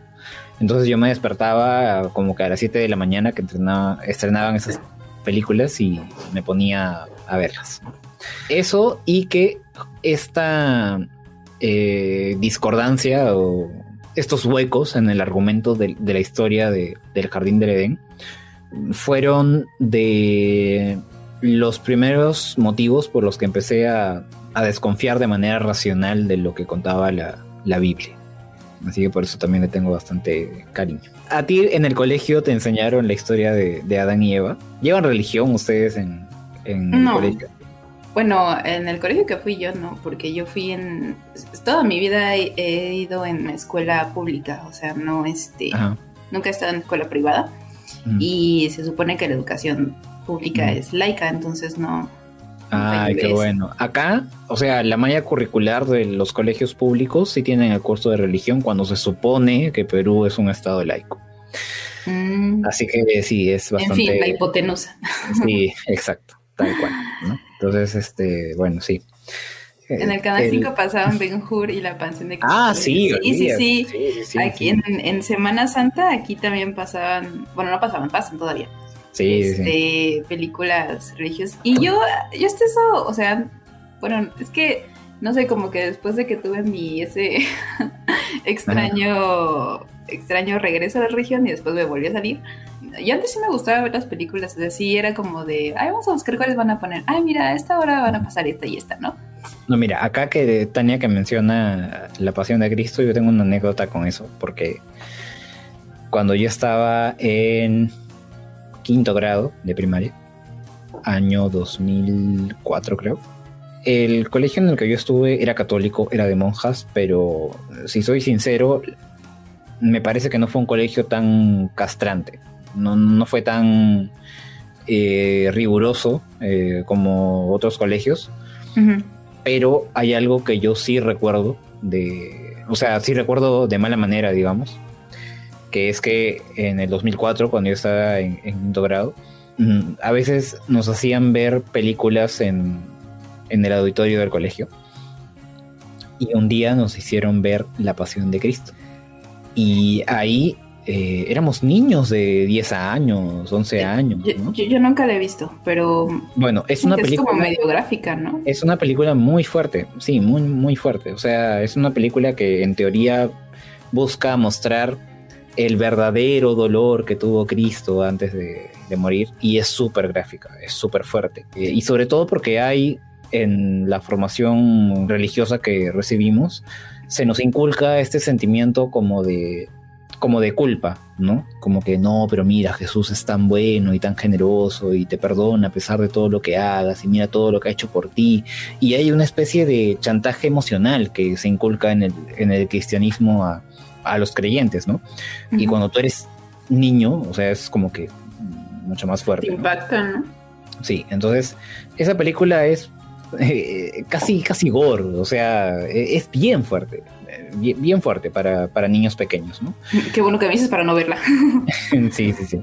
Entonces, yo tengo el recuerdo muy claro de cuando nos pusieron esa película y éramos niños. Yo la verdad nunca fui tan impresionable con, con, el gore o con las escenas muy gráficas, pero yo veía a un montón de, niñas de mi salón o un año menores o un año mayores, no viendo las escenas y tapándose los ojos, llorando, eh, y, era algo súper fuerte, ¿no? O sea, que si la película no, no era cristiana y era otra, una película X que simplemente tuviera esas escenas tan fuertes y tan gráficas. O sea, es algo que se consideraría de todas maneras inapropiado, ¿no? Que en un colegio estén poniendo una película así a niños. Pero como era algo de Cristo y era, pues, este. Pero como no era Dragon Ball. sí, sí, ¿no? O sea, no era de como, como, como, era algo que tenía, contenía una enseñanza religiosa que te iba a servir para tu vida y, y todo eso, estaba permitido, ¿no? eso sí es un mal recuerdo que yo tengo, no por cómo la pasé yo, sino por cómo vi sufrir a un montón de, niños y, niñas en ese momento, que, a los que les hicieron ver esa, película. Bueno, acá eh, Tania Quintera dice, a nosotros nos la iban a poner en sexto año, pero alguien se quejó y nos pusieron la animada. Hasta ahora no la he visto. Bueno, Tania, si no eres muy impresionable, yo te diría que la veas porque creo que sirve para ver cómo a través de, del, gore y de el impacto visual de determinadas escenas se nos busca pues inculcar la o se nos busca clavar en la conciencia la supuesta culpa que debemos sentir por el supuesto sacrificio que, Jesús hizo por, por las personas. Eh, Mario Moreno, Dios murió por mí en la cruz. Cielos, eso es muy manipulador. Sí, exacto. es lo que decía David, ¿no? De que esta te inculcan esta culpa de que eh, por él, por ti, él está ahí, así de, yo no le hice nada para que ese güey estuviera ahí, o sea, claro. yo, no se eh, lo pedí, o sea, ¿qué Claro, por eso te digo eh, que a mí no me gusta. Claro, como digo, es un, termina siendo un chantaje emocional, ¿no? O sea, cuando eres chiquito, muchas veces la motivación que te dan para portarte bien, por ejemplo, es este, no, es que mira, hijo, si tú te portas mal, si tú haces eso, Jesucito se va a poner triste. Ya, y, obviamente a un niño le da pena, pues que, ¿no? O sea, ese no es, esa no debería ser la motivación para que actuemos bien, sino tenemos que actuar bien porque es lo correcto y es necesario inculcar lo que haces bien, haces bien a las demás personas, ¿no? Como que siento que ahí está mal enfocado, o sea, no debería ser hacerlo por miedo, sino por bondad, ¿sabes? O sea, como por sí. Eh, porque es algo que estás haciendo bien tú y estás haciendo bien a los demás, ¿no? claro, claro, claro. Bueno, y ahora sí, pasemos a solo a terceros. Acá te, te concedo la palabra. Bueno, aquí me acuerdo que en tu video decías que representaba el pecado de la lujuria, pero el pecado de la lujuria. No, no, no, de, del adulterio. De la lujuria, del adulterio, perdón. Pero el adulterio no es un pecado. Bueno, sí es un pecado, pero no es uno de los pecados capitales, sino más bien ah. es la lujuria. Bueno, al menos yo lo clasifique así, que es eh, la canción que nos habla de la lujuria. Bueno, es que puede ser esa y puede ser este que tu cama sea mi hogar, obviamente, pero pues esa no la vamos a ver aquí. Eh, pero más bien siento que el, pecado capital de la lujuria deriva a el adulterio, en este caso, ¿no? En la infidelidad. Eh, y pues, ay, ¿qué te puedo decir esa canción? o sea, es preciosa, hermosa, me encanta todo el arreglo musical. Eh, digo, no estamos hablando aquí de videos, pero el video también me encanta. Creo que José Madero es, creo que es el video en el que más guapo se ve. Para mí es el video en el ¿Ah, que más, más, más guapo se ve, sí, definitivamente. Para mí, o sea, paréntesis, ¿no? Para mí el video en el que José Madero se vea más guapo, para mí, enfermedad en casa. Sí, ahí estaba en mejor forma física, eso sí. Sí, sí, porque para el 2009 creo que todavía no, no iba al gym, no, no, no sacaba masa muscular. Pero, pero no estaba mal, ¿no? No estaba mal. Este, pero sí, bueno, o sea, les digo, en lo personal para mí es en el video en el que más, más, más guapo se ve, más, más guapo se me hace.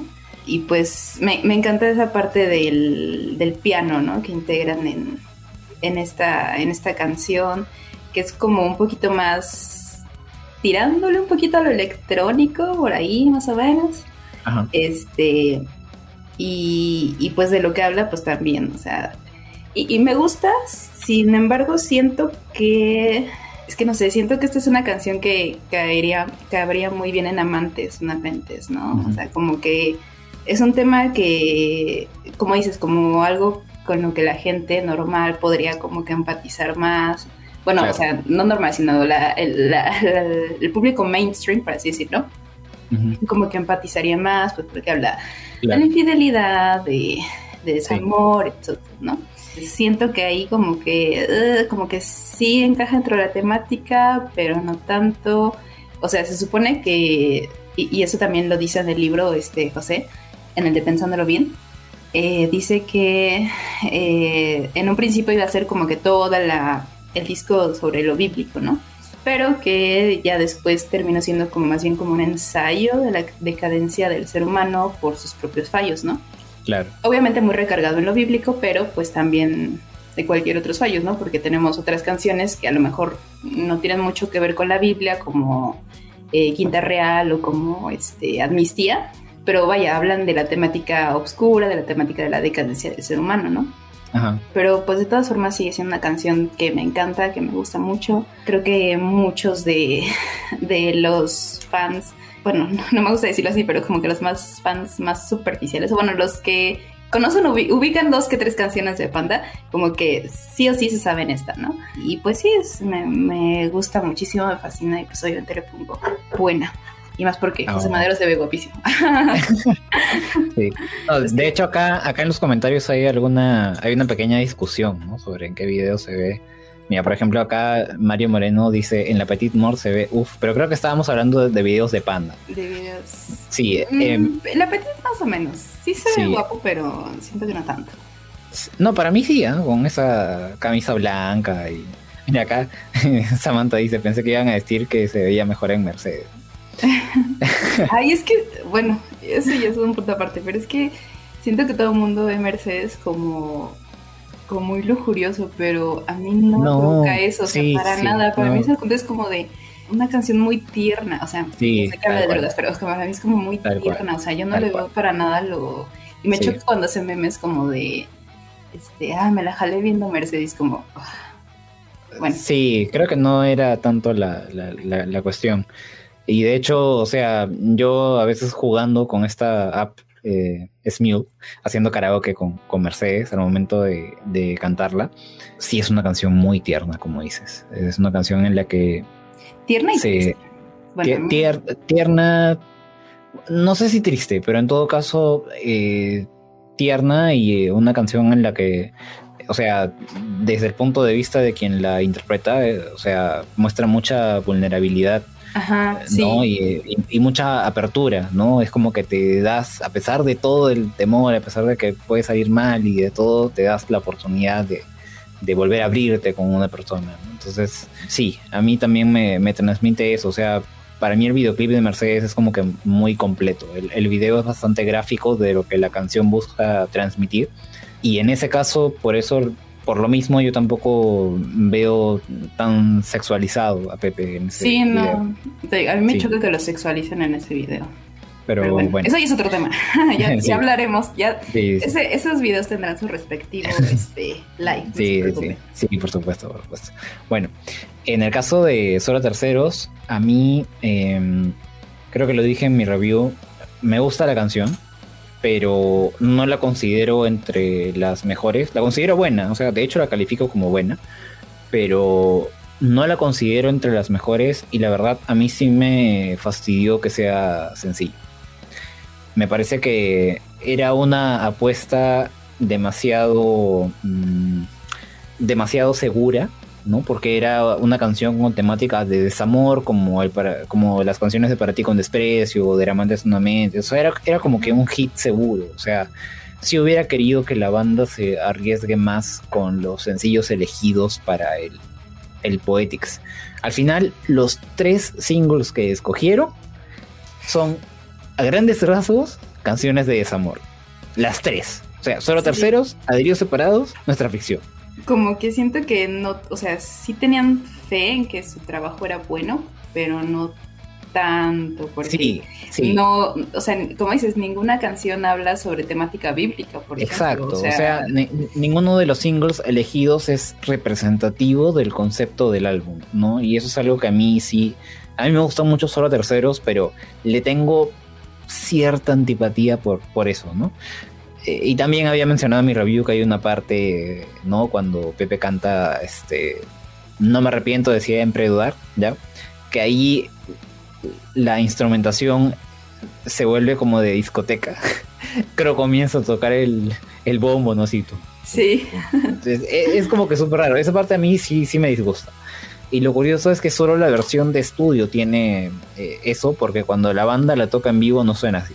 Pero no, sí, o sea, la letra me gusta. Creo que sí sería un poquito mezquino decir que es una mera canción de desamor más, porque creo que sí tiene algunos elementos que no tienen canciones del Partí con Desprecio o, del Amantes. Hay cierto histrionismo, digamos. Es como que la, canción es más teatral, la letra es más como que te pinta la escena, ¿no? Eh, sí, tiene muchas no de, claro, teatrales, ¿no? De, claro, ¿qué tal es la obra, la obra dramatúrgica? Claro, claro, ¿no? Es como que, o sea, en cuanto a sonido, no, no es tan cruda como canciones de discos anteriores y tiene esto que no sé si son sintetizadores, ¿no? Que le dan una atmósfera como más, eh, más solemne, o sea, suena, más, más teatral la, la canción.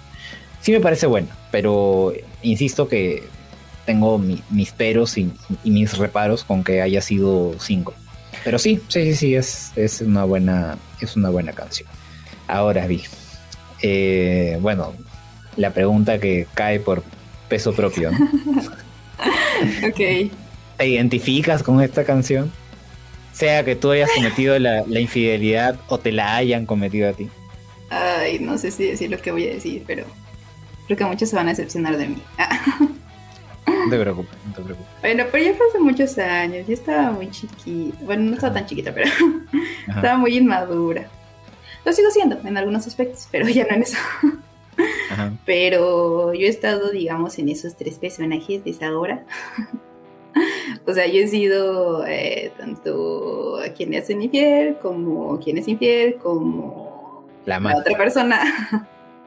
La amante. Este, como diría como diría Laura Oso, ¡que pase el amante! Ándale. Sí, pero nada, fue una vez, en una ocasión. Este, y pues ya. Pero pues sí. Oh, bueno, te toca confesar a ti, David.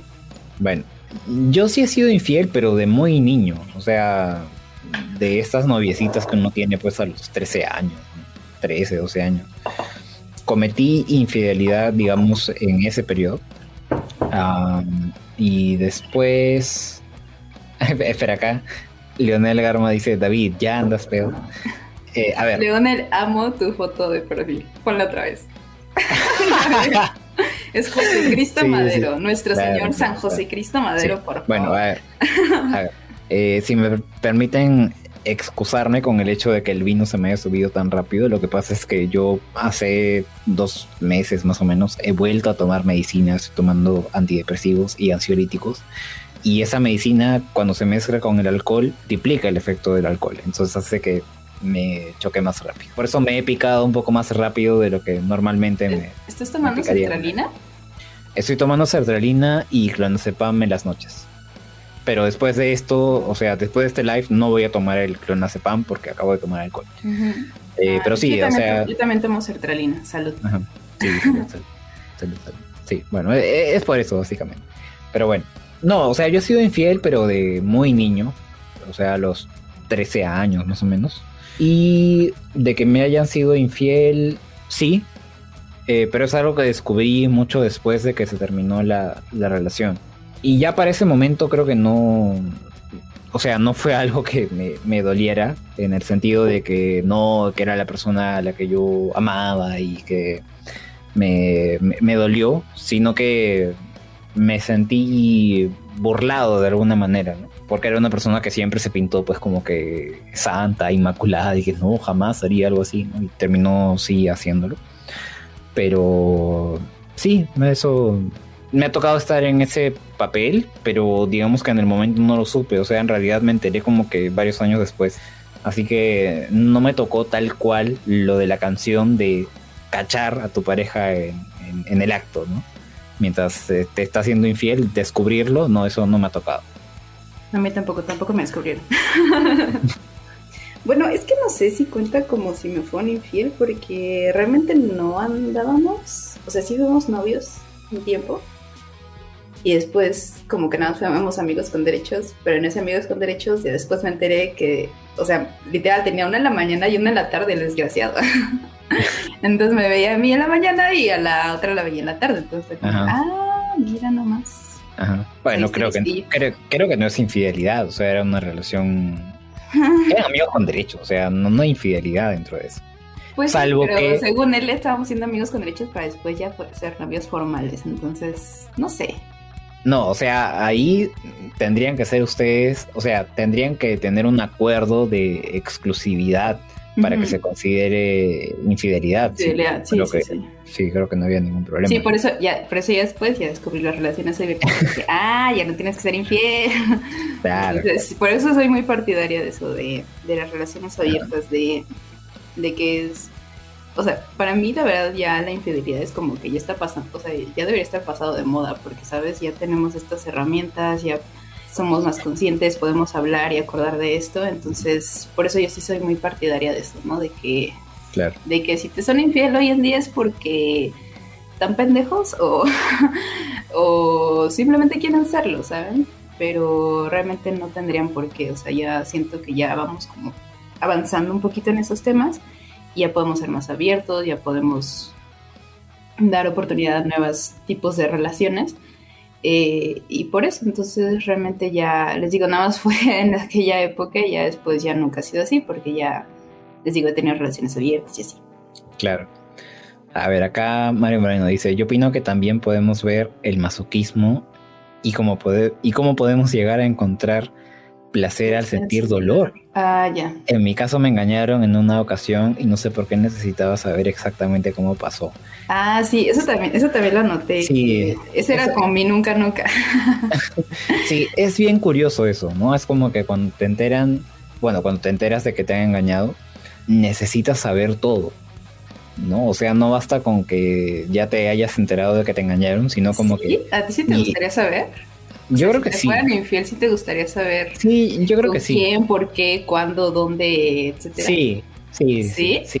Lo que pasa es que las respuestas a esas preguntas de alguna manera como que te ayudan a entender por qué se dio y, y a entender las culpas, ¿no? O sea, qué tanto fue culpa tuya porque de repente descuidaste la relación, qué tanto nunca fue es tu que culpa, o sea, no, yo, otra yo creo porque lo hizo, porque quiso No, hacerlo yo- y porque nunca te lo dijo. no, o sea, yo creo que la infidelidad nunca es, o sea, culpa exclusiva de, de la pareja que sufre la infidelidad, pero creo que sí hay escenarios en los que uno de- descuida lo suficiente a su pareja o deja de escuchar a su pareja o deja de atender a la su culpa pareja. es del otro por no decir, No. oye, me estás descuidando, oye, Eh, me siento sí, abandonado. Por claro, eso yo pero- digo que no es culpa de No, eh, no, es es culpa de que- quien engaña. No, claro, es que la persona que engaña es la que termina cometiendo, digamos, la, la falta, pero termina habiendo una motivación detrás. No, no digo que eso justifique la infidelidad, No, pero, pero es un factor, ¿no? Es un factor que entra a tallar. Entonces, si yo sufro eso en algún momento, me interesaría entender qué es lo que pasó, porque creo que me serviría para futuras experiencias. A ver, aquí Ciro Villegas, los infieles solo descansan, dice. Eso es por algo que decimos ¿Cómo? aquí. Yo, Eh, como no, no, no, entendí. Sí, no, es que Ciro Villegas es peruano. Y aquí Ah. hay un dicho que, que dice que los infieles no cambian, solo descansan. No sé Ah, si entiendes no, la, la idea. sí, y no Ajá. lo comparto. Claro, claro. A ver, aquí, Tania Quintero. A mí nomás me ha tocado ser infiel, pero apelaré a mi inmadurez de esos tiempos, ¿no? Para justificar, ¿no? Lo que, lo que hizo. Eh, Sí. Después dice, ah, espérense, sí fui la otra, pero duró muy poquito. Oh. Pero, oh, Tania, ¿sabías que eras la otra o no? Porque también eso es muy diferente. Es muy diferente ser la otra cuando tú no sabes que es la otra, porque tú piensas que estás en una relación monógama. Es, es muy diferente. Claro, claro, claro, es diferente. es diferente. Ciro Villegas, además, al saber el cómo y el por qué, es más fácil asimilarlo. Sí, yo creo que sí. O sea, de verdad. No sé, yo soy más de ojos que no ven, corazón que no siente. O sea, No, no, no. eh, O, o sea, sí, pero una vez que tú ya sabes que ha, habido una infidelidad, necesitas entenderlo. No, sí, sí, o sea, aunque Claro. ya sepa, o sea, prefiero nada saber. ¿Ah? Ah, bueno, chido. No me cuentes cómo fue, no me cuentes cómo fue, nada. Ah, ya. No, no, no. Creo, creo que en mi caso Y de, sí. y de hecho en mis relaciones abiertas ha sido así, así como de, Ah, no, pues, pero, o sea, este, si tienes- está bien, o sea, es que también, No, es que pues, en o eso sea, también, las relaciones abiertas ahí Claro, o claro. hay gente que No, le gusta, no, no, pues claro. cuéntame O sea, cómo son tus si yo tuviera una parejas, rela- sí. Claro, o sea, si yo tuviera una relación abierta, creo que yo también preferiría no saber, ¿no? O sea, diría, no, mira, no me cuentes, no es necesario, o sea, de verdad no quiero saber. Sí, yo, no, yo sé pero la regla de que no me cuentes, nada más en el tiempo en el que estemos tú y yo, nada más estamos tú y yo. Claro. no, pero, no estás pero, mensajes de las otras personas. Claro, claro. Y yo tampoco, y así, ¿no? Pero si tú tienes una relación monógama, sí cambian bastante las cosas. Ah, pues sí, obviamente. Claro, claro. claro. A ver, aquí eh, mm, Mario Bareno. De los videos que he visto como terapia, nunca es culpa de la persona engañada, sino de la engañadora. Exacto. Engaña porque le gusta el hecho de hacer. Lo correcto sería hablar primero las cosas y terminar. No sé si estoy tan de acuerdo. O sea, mm, muchas veces las infidelidades no se dan por el simple gusto, digamos, ¿no? Sino que a veces tu pareja sí te descuida bastante y no es lo correcto, o sea, como digo, no justifica, pero digamos hay esa motivación, ¿no? Esa falta de, cariño, de empatía, ¿no? Esa frustración de que tu pareja no te da lo que tú necesitas que te dé. Justo, justo fue mi caso, justamente lo que les platicé hace rato, de que este chavo no me prestaba atención, o bueno, yo sentí que no me prestaba atención, y fue como, güey, o sea, me voy a ir con alguien que sí, sí quiere estar conmigo, ¿no? O sea, este, no me estás dando esa atención, pues voy a buscarlo con alguien más, ¿no? Y ahí hay claro. fidelidad, de hecho. Bueno, una de. Claro. Ah, acá Tania responde que sí estaba, estaba consciente. Y es que también es diferente también. Creo que creo que ahí también sí pequé de avaricia. Porque yo también en, de esas ocasiones fue, o sea, yo sabía que el otro chavo tenía novia. No. Acá Mario Moreno dice, lo doloroso no es el hecho de que haya estado con alguien más, sino el convertir en fraude el amor, la traición. La traición, la decepción, amigo. Sí. A mí me encanta el chisme, a mí cuéntame todo. Enrique Guardado, ¿hasta qué punto consideran infidelidad el que tu pareja o uno mismo piense 24 horas en otra persona sin necesidad de verlo físicamente. Ah, a ver, eso me da perfecto para un ejercicio. Bueno, ay, ¿qué hora es? 12.40. a ver, es que alguna vez lo vi, creo que en un programa. Ah, David, ¿qué prefieres? Ya regresamos a Háblame Sus. ¿Qué prefieres? Que tu novia esté contigo, pero pensando en alguien más, o que tu novia esté con alguien más, pero solo pensando en ti. Que esté con alguien más pensando en mí. ¿Sí? ¿En serio? Sí, sí, porque eh, creo que eso... Es la excepción, amigo. no, sí, yo, yo creo que eso porque significaría que ella, en realidad, o sea, lo que, lo que ella anhela, digamos, es estar conmigo. Y si ella está con otra persona y pensando en mí, es porque de repente yo circunstancialmente en esa época, en ese periodo de la relación, no estoy tan presente, le hago bastante falta. Pero ella al final lo que quiere es estar conmigo. Entonces creo que yo preferiría eso a que esté conmigo, pero ya no se, no se llene de, de lo que yo tengo para, para ofrecer y que termine pensando en, otra persona. Mm, está, este, muy curioso porque te digo, esa pregunta la vi, creo que, creo que de hecho en un programa como de psicología, algo así como un documental. Este, y decían que la mayoría de los hombres respondían al revés, que preferían que estuviera, eh, que estuviera con ellos, pero pensando en otra persona. Dice, sí, pues está pensando en alguien más, pero a fin de cuentas, ¿con quién está? Pues conmigo, ¿no? ¿Quién tiene a la persona? Pues yo. Y las mujeres normalmente respondemos al revés, y de hecho yo también coincido contigo, como yo prefiero que estuviera con alguien más, pero pensando en mí, porque nosotras tenemos como un enamoramiento como más... Eh, eh, que trasciende un poquito más lo, carnal, ¿no? Como de... más sentimental, pues. Como de, este, me está pensando a mí, tal vez está en otro lugar físicamente, pero me sigue amando, ¿no? Sigue teniendo ese sentimiento por mí. Le importa más el sentimiento que el dónde está. Digo, pero tú eres el caso eh, contrario. Te digo, la mayoría de los hombres respondían eso, al revés. Muy bien. Es que, o sea, no, no señalo esto como si fuera. Eres muy afortunada. o sea, no señalo esto como si fuera una virtud. O sea, no es que sea mejor por ser así. Pero creo que sí, o sea, tengo una sensibilidad que en general no tienen varios hombres que yo conozco, o una manera de manejar las relaciones que, no tienen varios hombres que yo conozco. Eh, que eso, bueno, dificulta mi relación con otros hombres, pero a la vez, este, o sea, digamos que sí me suma para mis propias relaciones. Acá Ciro Villegas dice, pienso exactamente igual que David. Ah, así que Ciro también. Eh, Tania Quintero dice, mi ego me dice que prefiero que estén pensando. Sí, el ego también.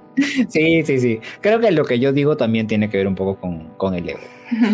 Eh, bueno, acá... Ay, sí. oh. eh, nos gusta sentirnos necesitados, dice Mario, Mario Moreno.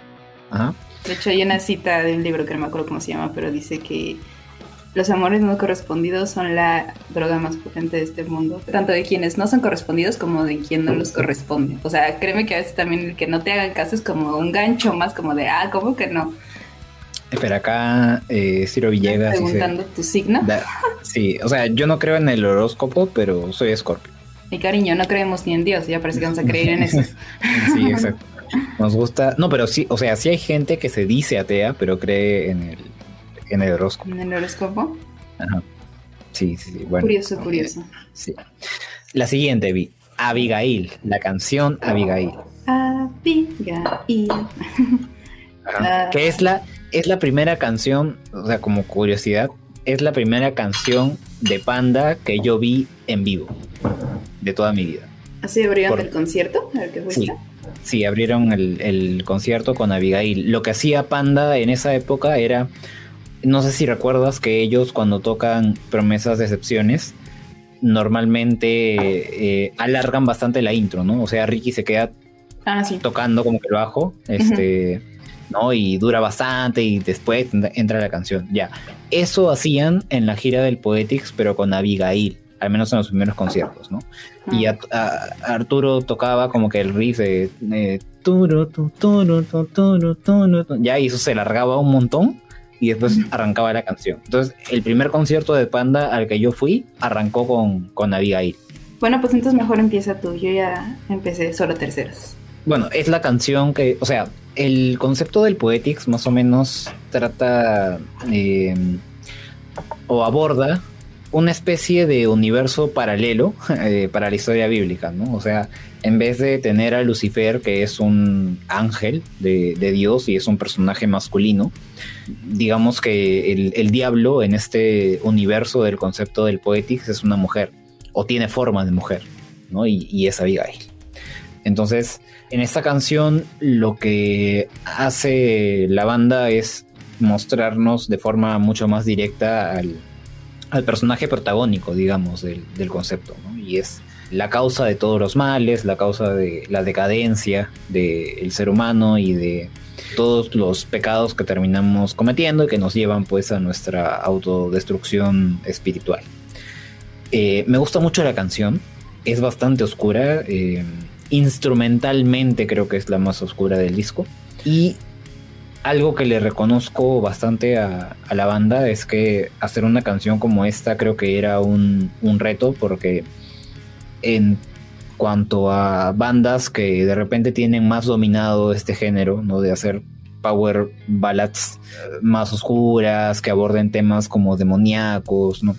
Hay un montón de bandas que están bastante acostumbradas a eso, pero que Panda lo haga era un reto, porque a veces cuando no es lo tuyo, puedes hacer una canción de ese tipo y terminar sonando como muy, muy wannabe, o como que te ves muy posero, tratando de, verte pues oscuro y misterioso, ¿no? Pero creo que en este sentido a, Panda sí le sale bien. Me gusta mucho la, letra, te presentan a, Abigail y le, brindan una serie de atributos que la hacen ver como una especie de, de anticristo y de ser que, o sea, la hacen ver como un ser que provoca los males del mundo. La instrumentación creo que está bastante bien el riff, el solo de Arturo es como que bastante oscuro. Y ese, mm, eh, esos gritos que tiene Pepe al final ¿no? De cuando canta lo de mismo fuego que calienta, mismo fuego que te quema, o sea, hay una serie de elementos que hacen que uno escuche la canción y piense directamente eh, en el infierno. Entonces, sí, me gusta bastante, la verdad, eh, el tema Abigail. Yo la marco como buena, pero bueno, sí, eso es básicamente lo que tenía que decir de Abigail. Y no sé tú, Vi, qué tienes para decir sobre el tema. Eh, perdón, me fui un ratito porque mi gato ya me estaba exigiendo comida. Oh. eh, ok, pero bueno, sí, lo, lo que dices es como un universo paralelo en, el que, en el que Abigail, o el diablo en este caso, pues es quien tiene el dominio, quien este, gobierna esto, ¿no? Pero también en una parte siento que siento que más bien es como un como un señalamiento de que ella o bueno, ella refiriéndome a Abigail tiene como mayor influencia que Dios, ¿sabes? O sea, como eh, o bueno, no sé, esa es mi, mi, visión, como que pocos creen en Dios, pero muchos creen en el diablo. O sea, cuando pasa algo malo, pasa, este, no sé, que que se apaga la luz de repente, ay, es el diablo, ¿no? O sea, eh, aunque, aunque tú no creas en Dios, pero se apaga la luz, ay, es el diablo, ay, no ves esas cosas del diablo, ¿no? O sea, como que siento que más gente cree en el diablo que en Dios. Eh, digo, esa no sé, es como mi, mi percepción, no creo que sea, no sé si sea correcta o no. Y también en la parte que dice que es un falso salvador, yo me pregunto, bueno, pero si es un salvador, si es un falso salvador y se supone que el verdadero salvador nos va a salvar del mal, entonces el salvador malo ¿de qué nos va a salvar? O sea, claro. no sé si me explico. En este caso, o sea, esa parte yo siempre la he sentido como una referencia al, a la creencia en el anticristo. Hay esa creencia, o bueno, o sea, según algunas interpretaciones del libro del, Apocalipsis, hay un, Mm, ¿cómo decirlo? Una persona, o sea, así como Dios se hizo hombre, ¿no? A través de, Jesucristo, según el, canon bíblico. Se supone que eso va a pasar de parte del diablo, ¿no? O sea, van a ser una, un ser que, que va a ser reconocido como una persona, como un ser humano en la tierra, pero que en realidad es el, es el hijo del diablo. Entonces, así como Jesús fue salvador de los cristianos, digamos que en este caso Abigail parece ser una especie de anticristo también, ¿no? De una personificación de, del diablo y que se va a presentar como un falso salvador. Lo que pasa es que creo que según, según se dice en el...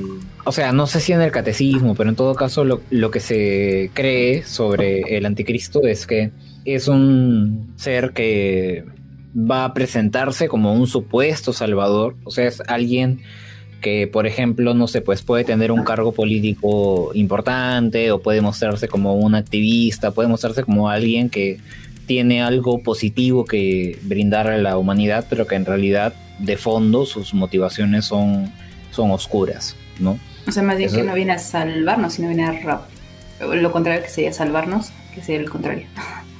Lo contrario sería eh, que con un supuesto mensaje de salvación termine alejándonos de, Dios y llevándonos pues al, infierno o al mal camino. Eso es más o menos lo que se cree sobre el anticristo. Ya, creo que ya quedó, más o menos resulta mi duda. pues, ¿qué más? Ah, también eh, esos últimos, bueno, no son gritos, pero pues, se sienten como gritos, ¿no? De mismo fuego. Claro, claro. Ay, me encanta, se oyen súper padres, como muy... Ah, no sé, se siente como muy mucha adrenalina, mucha catarsis como de... Ah, rudeza, no sé cómo explicarlo bien. Sí. Me parece que Pepe en, en el libro, en pensándolo bien, pensé mal, llega a mencionar que para él Poetics es el disco en el que mejor canta. Sí. Y, yo creo que estoy de acuerdo. O sea, eh, de verdad en el Poetics se aprecia todo el, registro de Pepe, de emociones. No hay canciones dramáticas, canciones oscuras, canciones un poco más tranquilas, sarcásticas, o sea, canciones eh, tristes. Hay de todo en, el Poetics. Y sí, yo comparto la opinión de que probablemente sea el disco en el que José Madero mejor canta. Sí, yo también, también coincido. Bueno, pasamos a Bueno, es que esta no podemos hacer como pregunta o sí. Eh, ah, ¿cómo, la calificas para empezar? No, para mí es buena. es buena. no sé por qué le puse regular aquí. Sí. No, está bien buena. sí. Yo te diría que. O te preguntaría si tú alguna vez, no sé, pues has creído en esta figura del anticristo, pero por lo mismo que me has mencionado, creo que ni siquiera tenías como que muy entendido en qué consistía. Sí, Sí, ya, bueno, yo, yo les voy a confesar algo. Yo soy el mayor de, de tres hermanos y cuando mi mamá se embarazó de el último de los hijos, yo tenía más o menos 10 años. Eh, y yo vi, justo cuando mi mamá estaba embarazada, vi la película The Omen o, La Profecía, que habla sobre el, el anticristo, ¿no? Y el anticristo se supone que es un ser que o sea, nace y se presenta como si fuera un ser humano normal, pero en realidad pues es un hijo de, del diablo, ¿no? Y yo me acuerdo que cuando vi esta película quedé tan traumado porque en esa época yo sí era miedoso de las películas de terror, sí me, me perturbaban bastante. Y yo me acuerdo que cuando mi mamá estaba embarazada, yo tenía miedo pues de que mi hermano fuera a ser el anticristo. no, mamá, que no salga. Sí, no, y, encima, o sea, eh, nosotros somos tres hermanos hombres, ¿no? Eh, y los tres, o sea, mi, papá se llama David, mi, mamá se llama Ángela. Y, o sea, los tres tenemos nuestro primer nombre eh, que inicia con la letra D y nuestro segundo nombre que inicia con la letra A. Entonces. ¿Tienes dos nombres? Sí, tengo dos nombres. No sabía. Hasta ahorita me voy entrando. sí, Mi, y, de hecho, mi segundo nombre es este Ángel. ¿David Ángel? Sí, sí. No combina. Sí, no, no, no combina. Y de hecho, o sea, mis amigos que saben que soy ateo se burlan bastante de eso. Oye, sí. Como que Ángel y ateo, ah, caray. No, y, y encima, no, y, o sea, mis dos nombres son bíblicos. David también es un nombre bíblico. Eh, pero bueno, entonces eh, me acuerdo cuando, mi mamá estaba embarazada, o sea, todavía estaba pensando en el nombre y, o sea, tenía que ser de hecho el primer nombre con que comience con D y el segundo nombre que comience con, con A, ¿no? Y yo le decía el primer nombre, o sea, después de ver la película, ¿no? Puede ser como que Damián, o sea, Damián o, Damian en inglés se llama el anticristo en, la película porque no recuerdo en qué idioma ese nombre significa diablo. y, era como que yo le decía eso a mi mamá, pero por dentro estaba, pucha, y si mi hermano es el anticristo. Tenía pesadillas con eso, pues. Este. yo nunca he visto esa película, eh, pero por lo que cuenta no la voy a ver, seguramente. continuemos entonces. Sigue. Creo que en algún momento te escuché decir que esta canción te gustaba bastante, que es Casi no la autoestima. Sí, sí me gusta. Eh, no me había dado cuenta hasta que volví a ver tu... estoy copiando la tarea. Estaba viendo tu review. O sea, básicamente voy a decir aquí lo que dijo David por dos. Ah. Eh, estaba viendo tu review y ahí decías que esta canción es, es este técnicamente el ritmo de rockabilly, ¿no? O sea, y, yo no me había dado cuenta, es como que hasta que oí eso que dijiste y la me puse a escucharla y a ver la letra y todo para, para hacer bien notitas, este sí me di cuenta y dije, ah, sí, cierto, es rockabilly. bueno, pero me gusta bastante. Es que me gusta como que el rock and roll para bailar, el rock and roll y el rockabilly me gusta. Entonces, este, por eso me encanta. Me gusta mucho el piano que va así súper, súper rápido, como... Me gusta la letra obviamente, porque habla pues en este caso de la envidia, de la envidia de que ves algo que una persona tiene y es como de, ah, yo quisiera tener eso, este, como que desear la, lo que tiene la otra persona, ¿no? Y en este caso pues habla sobre, o al menos como yo lo imagino, como de un chavo que quería andar con una chica, pero pues al final esa chica terminando con otra, alguien más que eso me ha pasado. y este y es como de, ah, ¿por qué no tengo lo que esa persona tiene, no? Porque no soy como esa persona para gustarle a él, ¿no? Y pues se, se siente feo, se siente feo. Pero también, también me, me gusta bastante y creo que me estaba acordando, eso ya no, lo, ya no me dio tiempo de revisarlo, pero creo que cuando eh, Eric, Eric Ames, nuestro amigo Eric Ames, que no está aquí por cierto, ah, ¿qué onda? Que nos falló. Ah, este, alguien comentó que esa, esa canción más bien como que la deprimía o se acordaba de cuando tenía esa persona como depresión porque en una parte dice no se consigue con solo estirar el brazo, ¿no? Como que tienes que esforzarte realmente si quieres lograr eso, ¿no? Eso, eso que anhelas, pero pues a veces en la depresión eso es muy difícil. Claro. Y también me ha pasado, me está pasando, de hecho, en este momento. Oh. Eh, y, y, pues sí, ¿no? O sea, es una canción rara porque es como feliz en el ritmo, o movida en el ritmo, pero pues a final de cuentas el mensaje es un poco triste, ¿no? Porque esa persona no está siendo feliz, está deseando lo que quiere alguien más y también digo como que me hace recordar eso, ¿no? De que tal vez no estoy logrando ser mi, mi ideal y pues sí, eso a veces me, me bajonea. Oh. Y por eso tomo sertralina. oh. Sertralina, patrocínanos. O sea, es algo que estás atravesando actualmente. Sí, sí, sí. Oh. ya llevo bastante rato en esto, de hecho. Desde que me oh. diagnosticaron, llevo más de un año, yo creo. Sí, más de un año, fácil. Entonces, pues sí. Eso es difícil. Oh.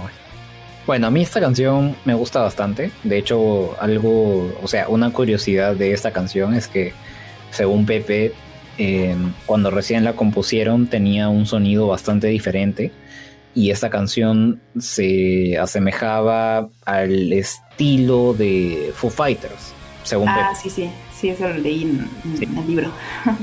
Pero al final eso no los había convencido tanto y haciendo algunos cambios, o sea, terminaron haciendo esta especie de, de canción rockabilly que suena bastante genial y, o sea, todo el sarcasmo que se trae la canción para mí queda perfecto, queda a pelo con lo que transmite la letra. Creo que en mi review dije que esa canción me daba un poco la, impresión de cuando, eh, como esas caricaturas en las que te habla tu conciencia y es un diablito malo que está en un hombro y es este, un ángel que está en el, en el otro hombro. Eh, y, acá es como que eh, es como si el diablo le dijera al personaje, al protagonista de la canción, no como que, oye, mira, mira todo lo que tiene esa persona y tú no lo tienes. Y sí, o sea, es muy divertida, es muy divertida, es muy sarcástica, es muy cínica esta canción, me gusta mucho. Y creo que es una muestra más de la relativa versatilidad que tiene este disco. De probar con distintos subgéneros, con distintos estilos, con distintos moods. Y me gusta mucho, es muy divertida. Para mí tiene ahí su, su sello de, de buena.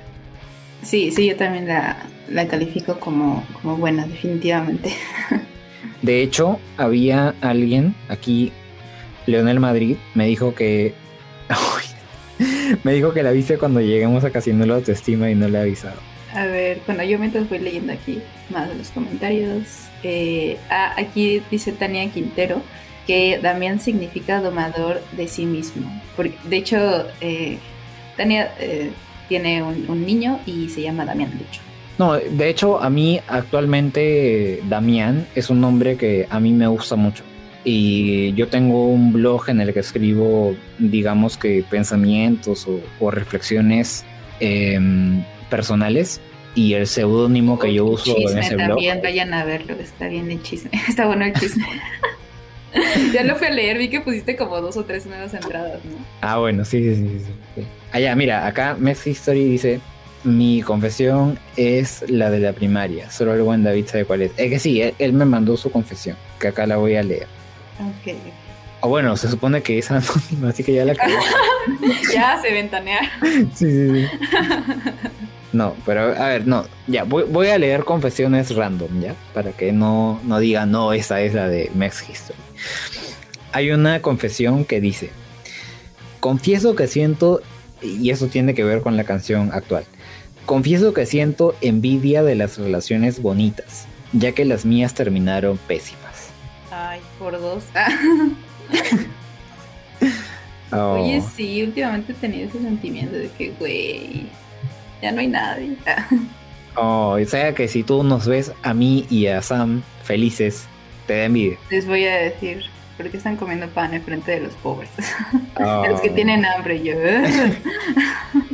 Oh. Ya, después hay otro que dice... No, es que esto es para... e- e- Esta es para el, el pecado de... El pecado de la lujuria. que lo lea. ¿Lo leo? Ah, no sé, es que ya Es que- yo dije hace rato que solo terceros hablaba, eh, tal vez no directamente, pero pues de la lujuria, porque pues, Ya, bueno, está bien. llama la calentura. Ah, Ya, a ver, acá tengo una confesión. ¿eh? Ya, ojo a esto, dice. Me acosté con mi prima. Oh Mi my god. Mi No. mente no quería, pero mi cuerpo me lo pedía a gritos. Mira, yo personalmente no, o sea, no veo como un pecado o como algo malo o como algo, no sé, pues, este, inmoral el, incesto. O sea, yo creo que si dos personas adultas de manera consensuada quieren tener algo, es totalmente válido. O sea, no importa si esas personas son parientes o lo que sea. O si ambas, ojo, ambas son adolescentes. O sea, igual, me parece totalmente válido. Yo no le veo, yo no le veo nada de malo. Bueno, sí, yo estaba enamorada, cuando estaba más chiquita estaba enamorada de uno de mis primos. pero vive en Andorra. No, sí, pues. Sí, no, yo no lo veo inmoral, pero sí entiendo que para muchas personas sí es algo mm, aberrante hasta cierto sentido, hasta, cierto punto.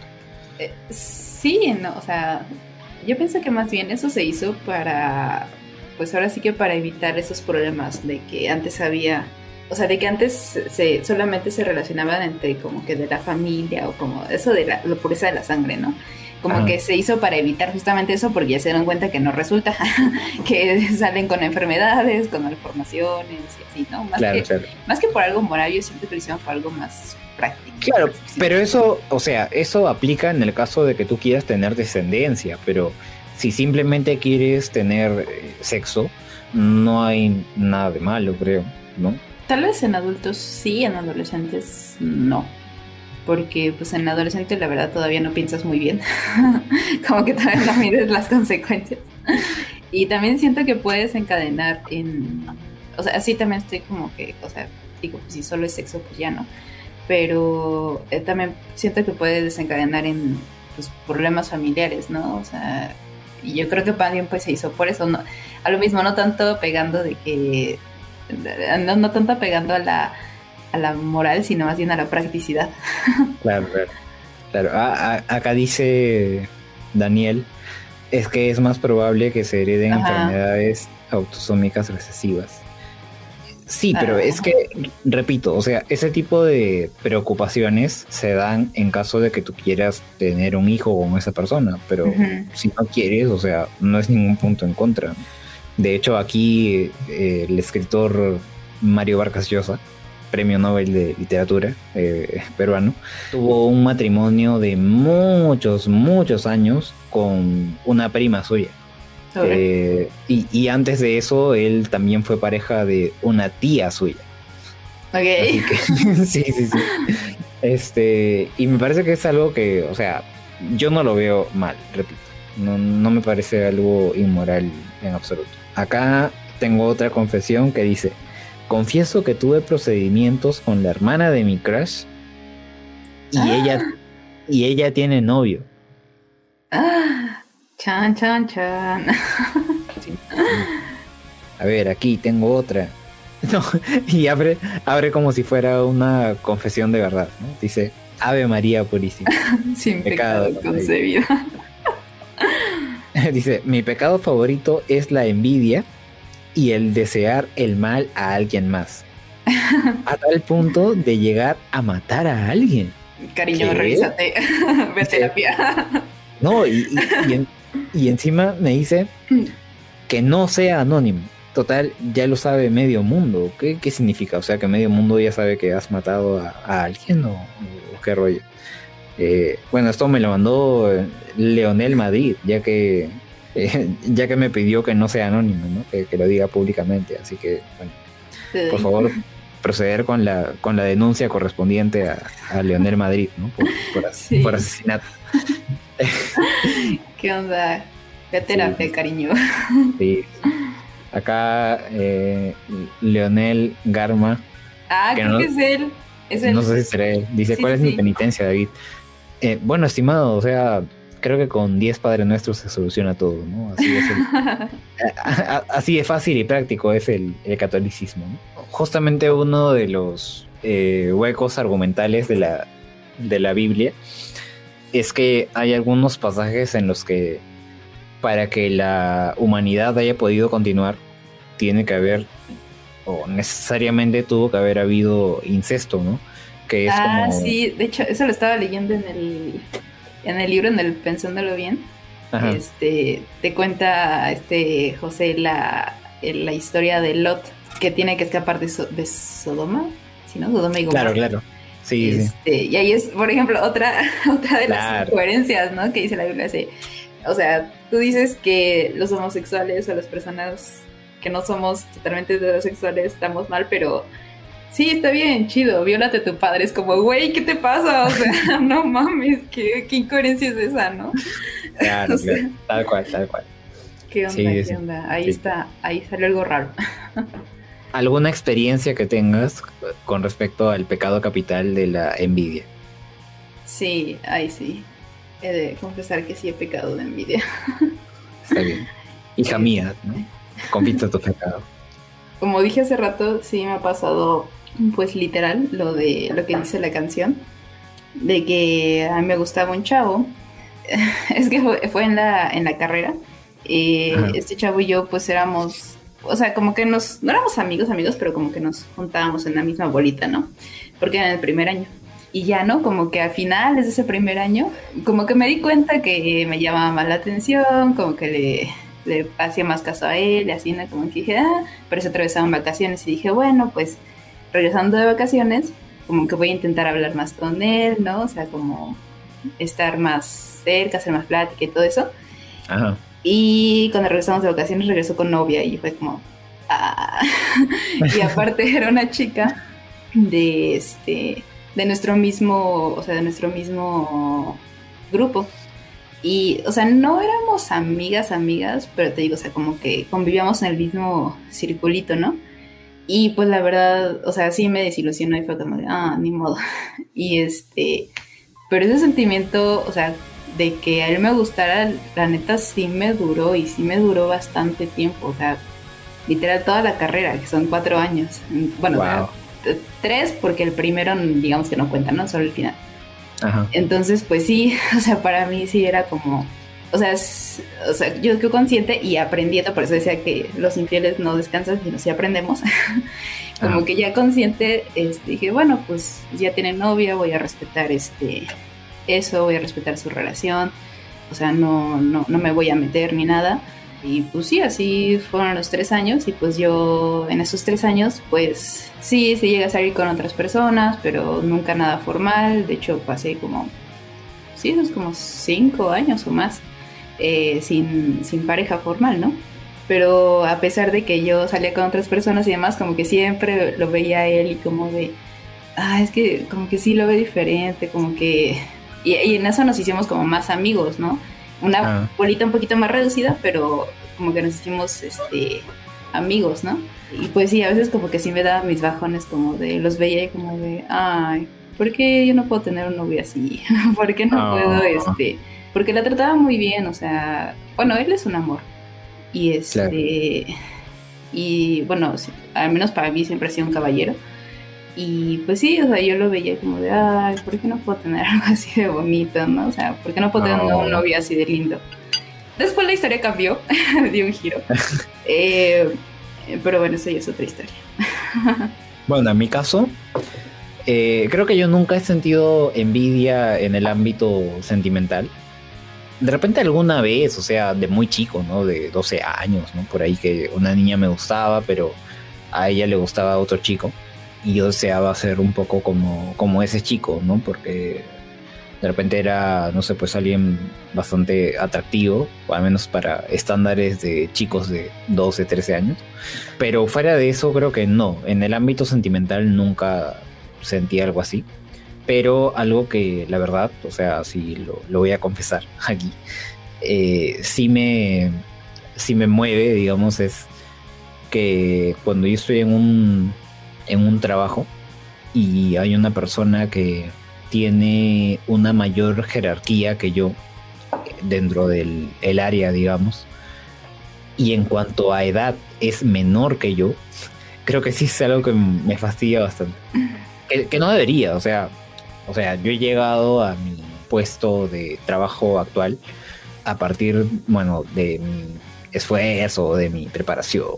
Y yo también he tenido mis propias circunstancias, ¿no? O sea, por distintos motivos, yo recién pude comenzar la universidad a los 20 años. Y eso se debió a cosas generalmente ajenas a mí, ¿no? O sea, eh, no sé, pues situación económica de mi familia y cosas por el estilo.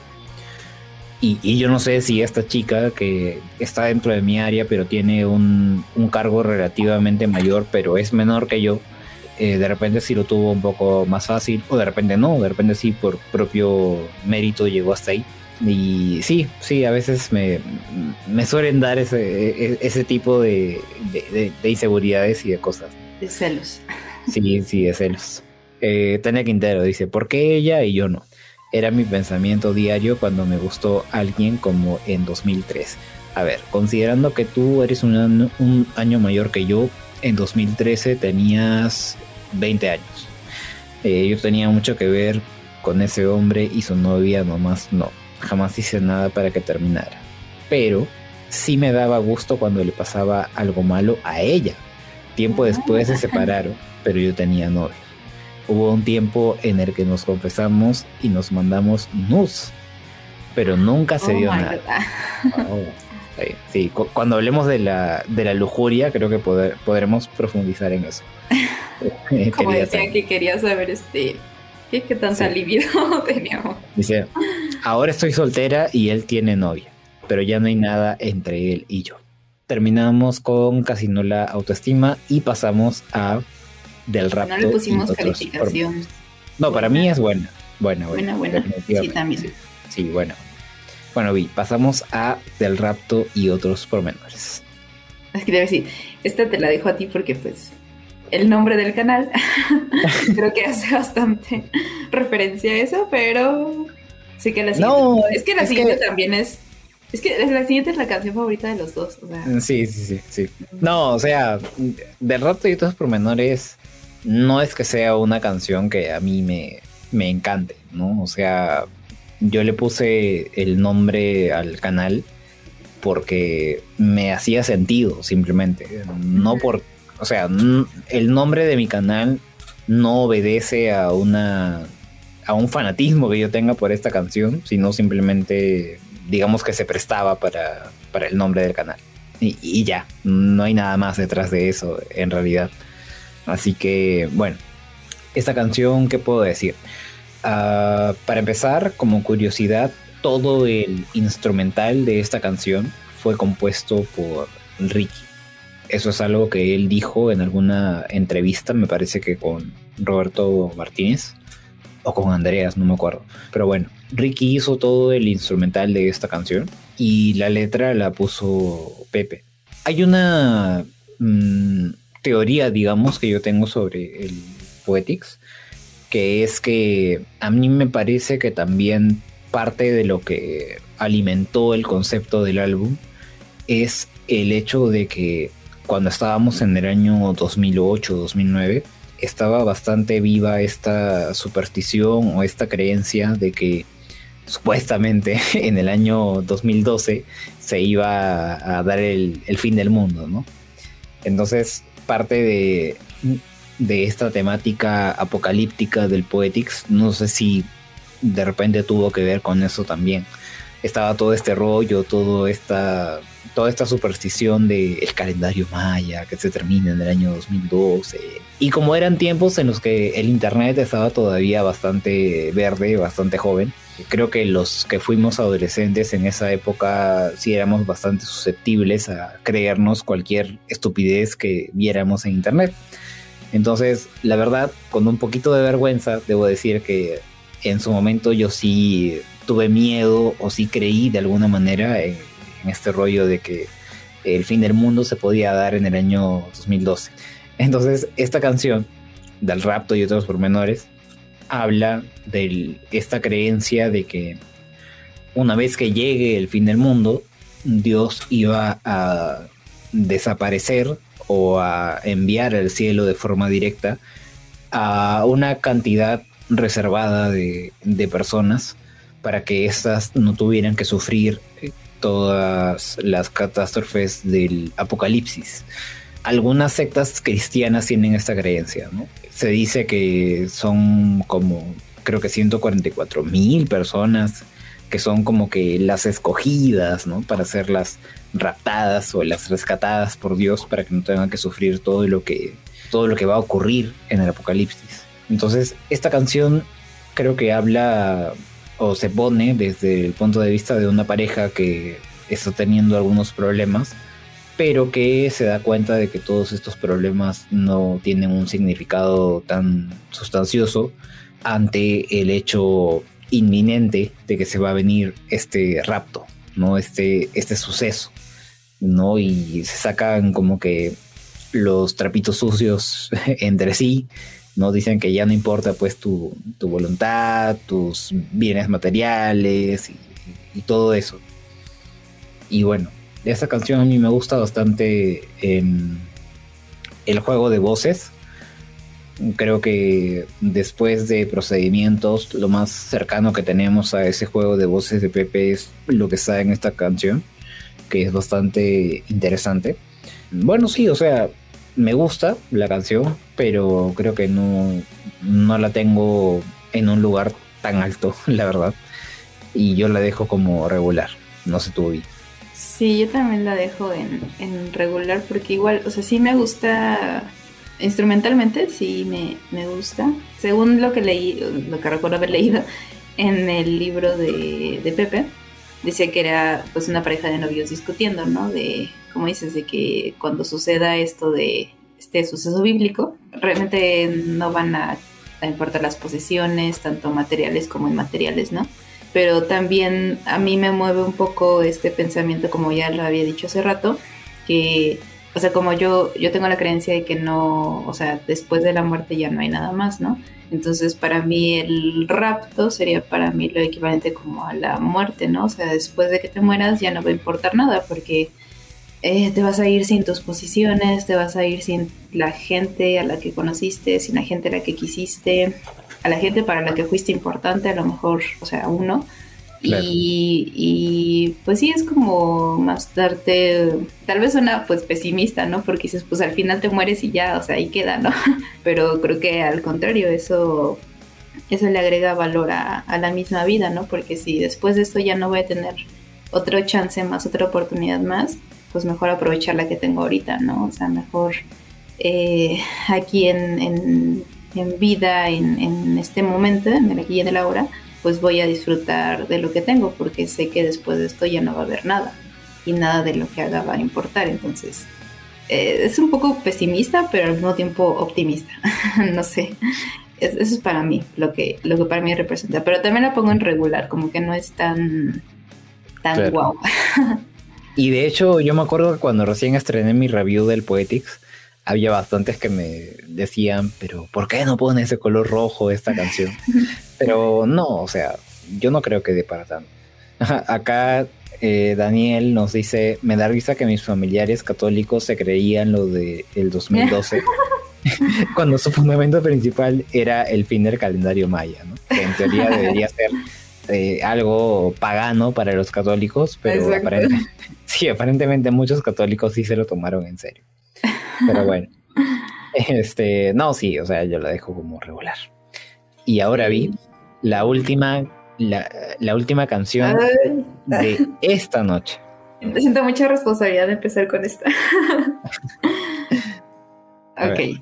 adelante. Para empezar, en mi, en mi calificación le puse buena, nivel Dios.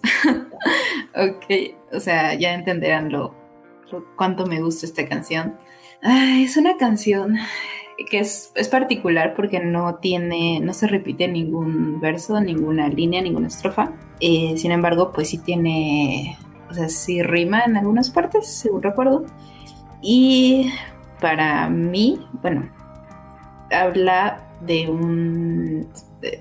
como si, si la canción le estuviera dedicando una persona, un novio, una pareja que perdió o perdió en el hecho de que se terminó la relación con alguien más y pues decidió quitarse la vida porque la canción es muy depresiva, es muy triste, muy... Eh, siento que, que refleja el dolor en una forma muy gráfica, eh, gráfica refiriéndome al, detalle que hay en, en, las explicaciones que dicen, ¿no? Por ejemplo, a mí alguna línea que siempre me ha, me ha gustado y me, gustó desde la primera vez que escuché esta canción fue este eh, esto de que dice sentir que me rompen las piernas cuando no estás es como, o sea, imagínate el dolor de que te rompan las piernas, o sea, de, si, si cuando vas caminando tantito y te pegas en el dedo chiquito del pie es como que, au, o sea, no, no me puedo imaginar el dolor tan insoportable de una persona que por X o Y razón haya perdido sus piernas, es como, o sea, es muy fuerte, muy, muy fuerte para mí aunque no, o sea, no me siento identificada con ella porque no, o sea, no me ha pasado algo así y espero que no me pase, que, este, que haya terminado una relación, una relación de pareja, pues, y que llegue a ese grado de tristeza, no, pero sí me ha pasado estar en ese grado de tristeza, pero, o sea, por mí misma, ¿no? ¿Sabes? O sea, como por, pues sí, porque, bueno, ya le he hablado varias veces eh, que yo pues estoy, estoy diagnosticada con, con, depresión y de hecho hay historias de depresión en mi familia.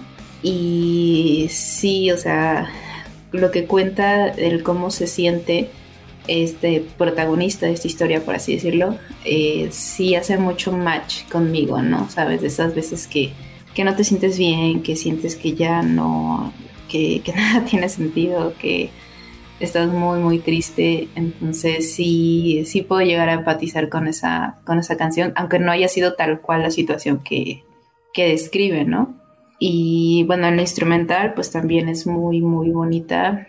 Eh, se le relucir, eh, siento yo que tanto el bajo como la guitarra, la guitarra eléctrica, digo la guitarra eléctrica, sí, no, sí tiene guitarra eléctrica, y también la, la, acústica, ¿no? Con la que empieza el, la canción y los gritos de, bueno, no son gritos, pero yo los interpreto así como gritos, ¿no? Del de, final, como termina la canción. También es como, o sea, es como esa desesperación que puedes llegar a sentir cuando te sientes así, ¿no? Y esos gritos tanto de tristeza, impotencia, eh, no sé, o sea, sí, es, es, muy catártica, al menos para mí es muy catártica. Y sí he escuchado infinidad de veces cuando me siento triste y, es, que, es que suena raro, pero se disfruta sufrir con esa canción.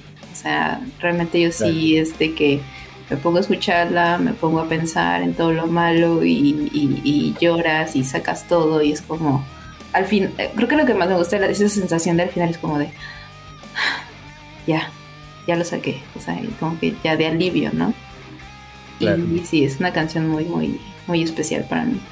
Bueno, en, en mi caso, o sea, en mi review en el canal, me explayé bastante sobre esta canción y en sobre por qué yo la considero la mejor canción de, de toda la carrera de José Madero, contando tanto tanto el trayecto con Panda como lo que hizo como solista. Eh, creo que esta canción es dolor puro, ¿no? O sea, yo vi hace poco tiempo una revisión que hizo un psicólogo de esta canción. No, sé si has visto tú que hay un par de psicólogos que analizan eh, canciones. He visto, o sea, he visto las miniaturas y el video, pero no he visto el video como tal. Ajá, bueno hay un psicólogo que analiza esta canción y que de alguna manera eh, refiere que esta canción se nota escrita desde el punto de vista de una persona relativamente joven, ¿no?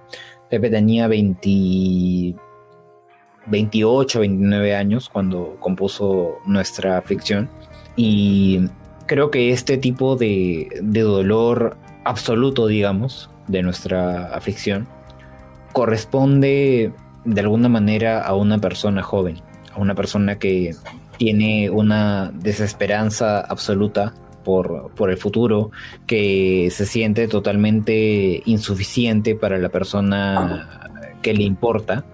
Yo sí me he llegado a sentir identificado con esta canción, creo. Sí he llegado a un punto en el que me he sentido insuficiente y que he sentido que no tengo todo lo que determinada persona necesitaba que yo, que yo mostrara, ¿no? Entonces eh, sí sentía como esa impotencia. Después me di cuenta de que en realidad nunca fue culpa mía, pero eh, esta canción habla de eso, ¿no? Habla de un dolor absoluto, de una impotencia muy grande de no poder eh, llenar lo que una persona que te importa necesita o en general, o sea, incluso si no hay una otra persona a la cual tú tienes que, satisfacer. Creo que en ese caso yo lo reemplacé esa, esa pareja por mí misma, ¿sabes? Porque es como, eh, sí, como que yo me la dedico a mí misma, de que no soy lo suficiente como quiero ser, por así decirlo. Claro. Bueno, pero adelante. claro. No, sí, es que al, al final más allá de que sea una canción de desamor, creo que sí se, se llega a aterrizar en ese sentimiento de insuficiencia, de baja autoestima, de no sentirte a la altura de lo que determinada circunstancia o determinada persona requiere. Y lo que te decía sobre lo que escuché de este psicólogo que analizó la canción, y que también había analizado otras canciones de José Madero ya como solista y ya un poco mayor, decía que esta canción se notaba como de alguien bastante joven, digamos, que esta sensación de desesperanza absoluta no suele ser propia de, de alguien más adulto, de alguien que ya está en sus treinta y tantos, ¿no? Porque con el tiempo, al final, o sea, no generalizo, no, digo que todas las personas de treinta y tantos años eh, se sientan de esa manera, pero generalmente, según diversos estudios psicológicos, el recorrido de cómo alguien maneja su autoestima va como que en U. O sea, comienzas de niño, te sientes relativamente bien contigo mismo y más o menos por tus 20 y los inicios de los 30, esa autoestima o esa inseguridad que tú sientes desciende bastante. Desciende, desciende. Y después cuando tú llegas a los 40 y tantos, 50 y tantos, es como que esa seguridad por ti mismo sube bastante. Entonces, más o menos por esa explicación, yo creo que José Madero a estas alturas, a sus 40, casi 41 años, difícilmente vaya a volver a sentir ese estado de desolación total. De hecho, después de que él lanzó el, Salmos, con todo el dolor que contiene el Salmos, llegó a decir que la verdad yo no creo que vuelva a sentirme alguna vez tal como me sentí al componer ese disco. Y es porque al final creo que la, edad y la experiencia te dan cierto cierto bagaje o cierta zona de, de confort sobre cómo te sientes tú contigo mismo, aprendes a aceptarte de alguna manera. Entonces, esta canción, según el psicólogo al que escuché, es muy propia de alguien que está en sus, en sus 20 y que todavía puede creer en la desesperanza absoluta. Y, eh, y que todavía puede tener una falta de autoestima a tal punto en que dices cosas tan fuertes, ¿no? Como de que siento que me rompen las piernas cuando, cuando no estás. Entonces, creo que Nuestra aflicción es una canción muy, muy, muy poderosa. Probablemente sea irrepetible de parte de José Madero.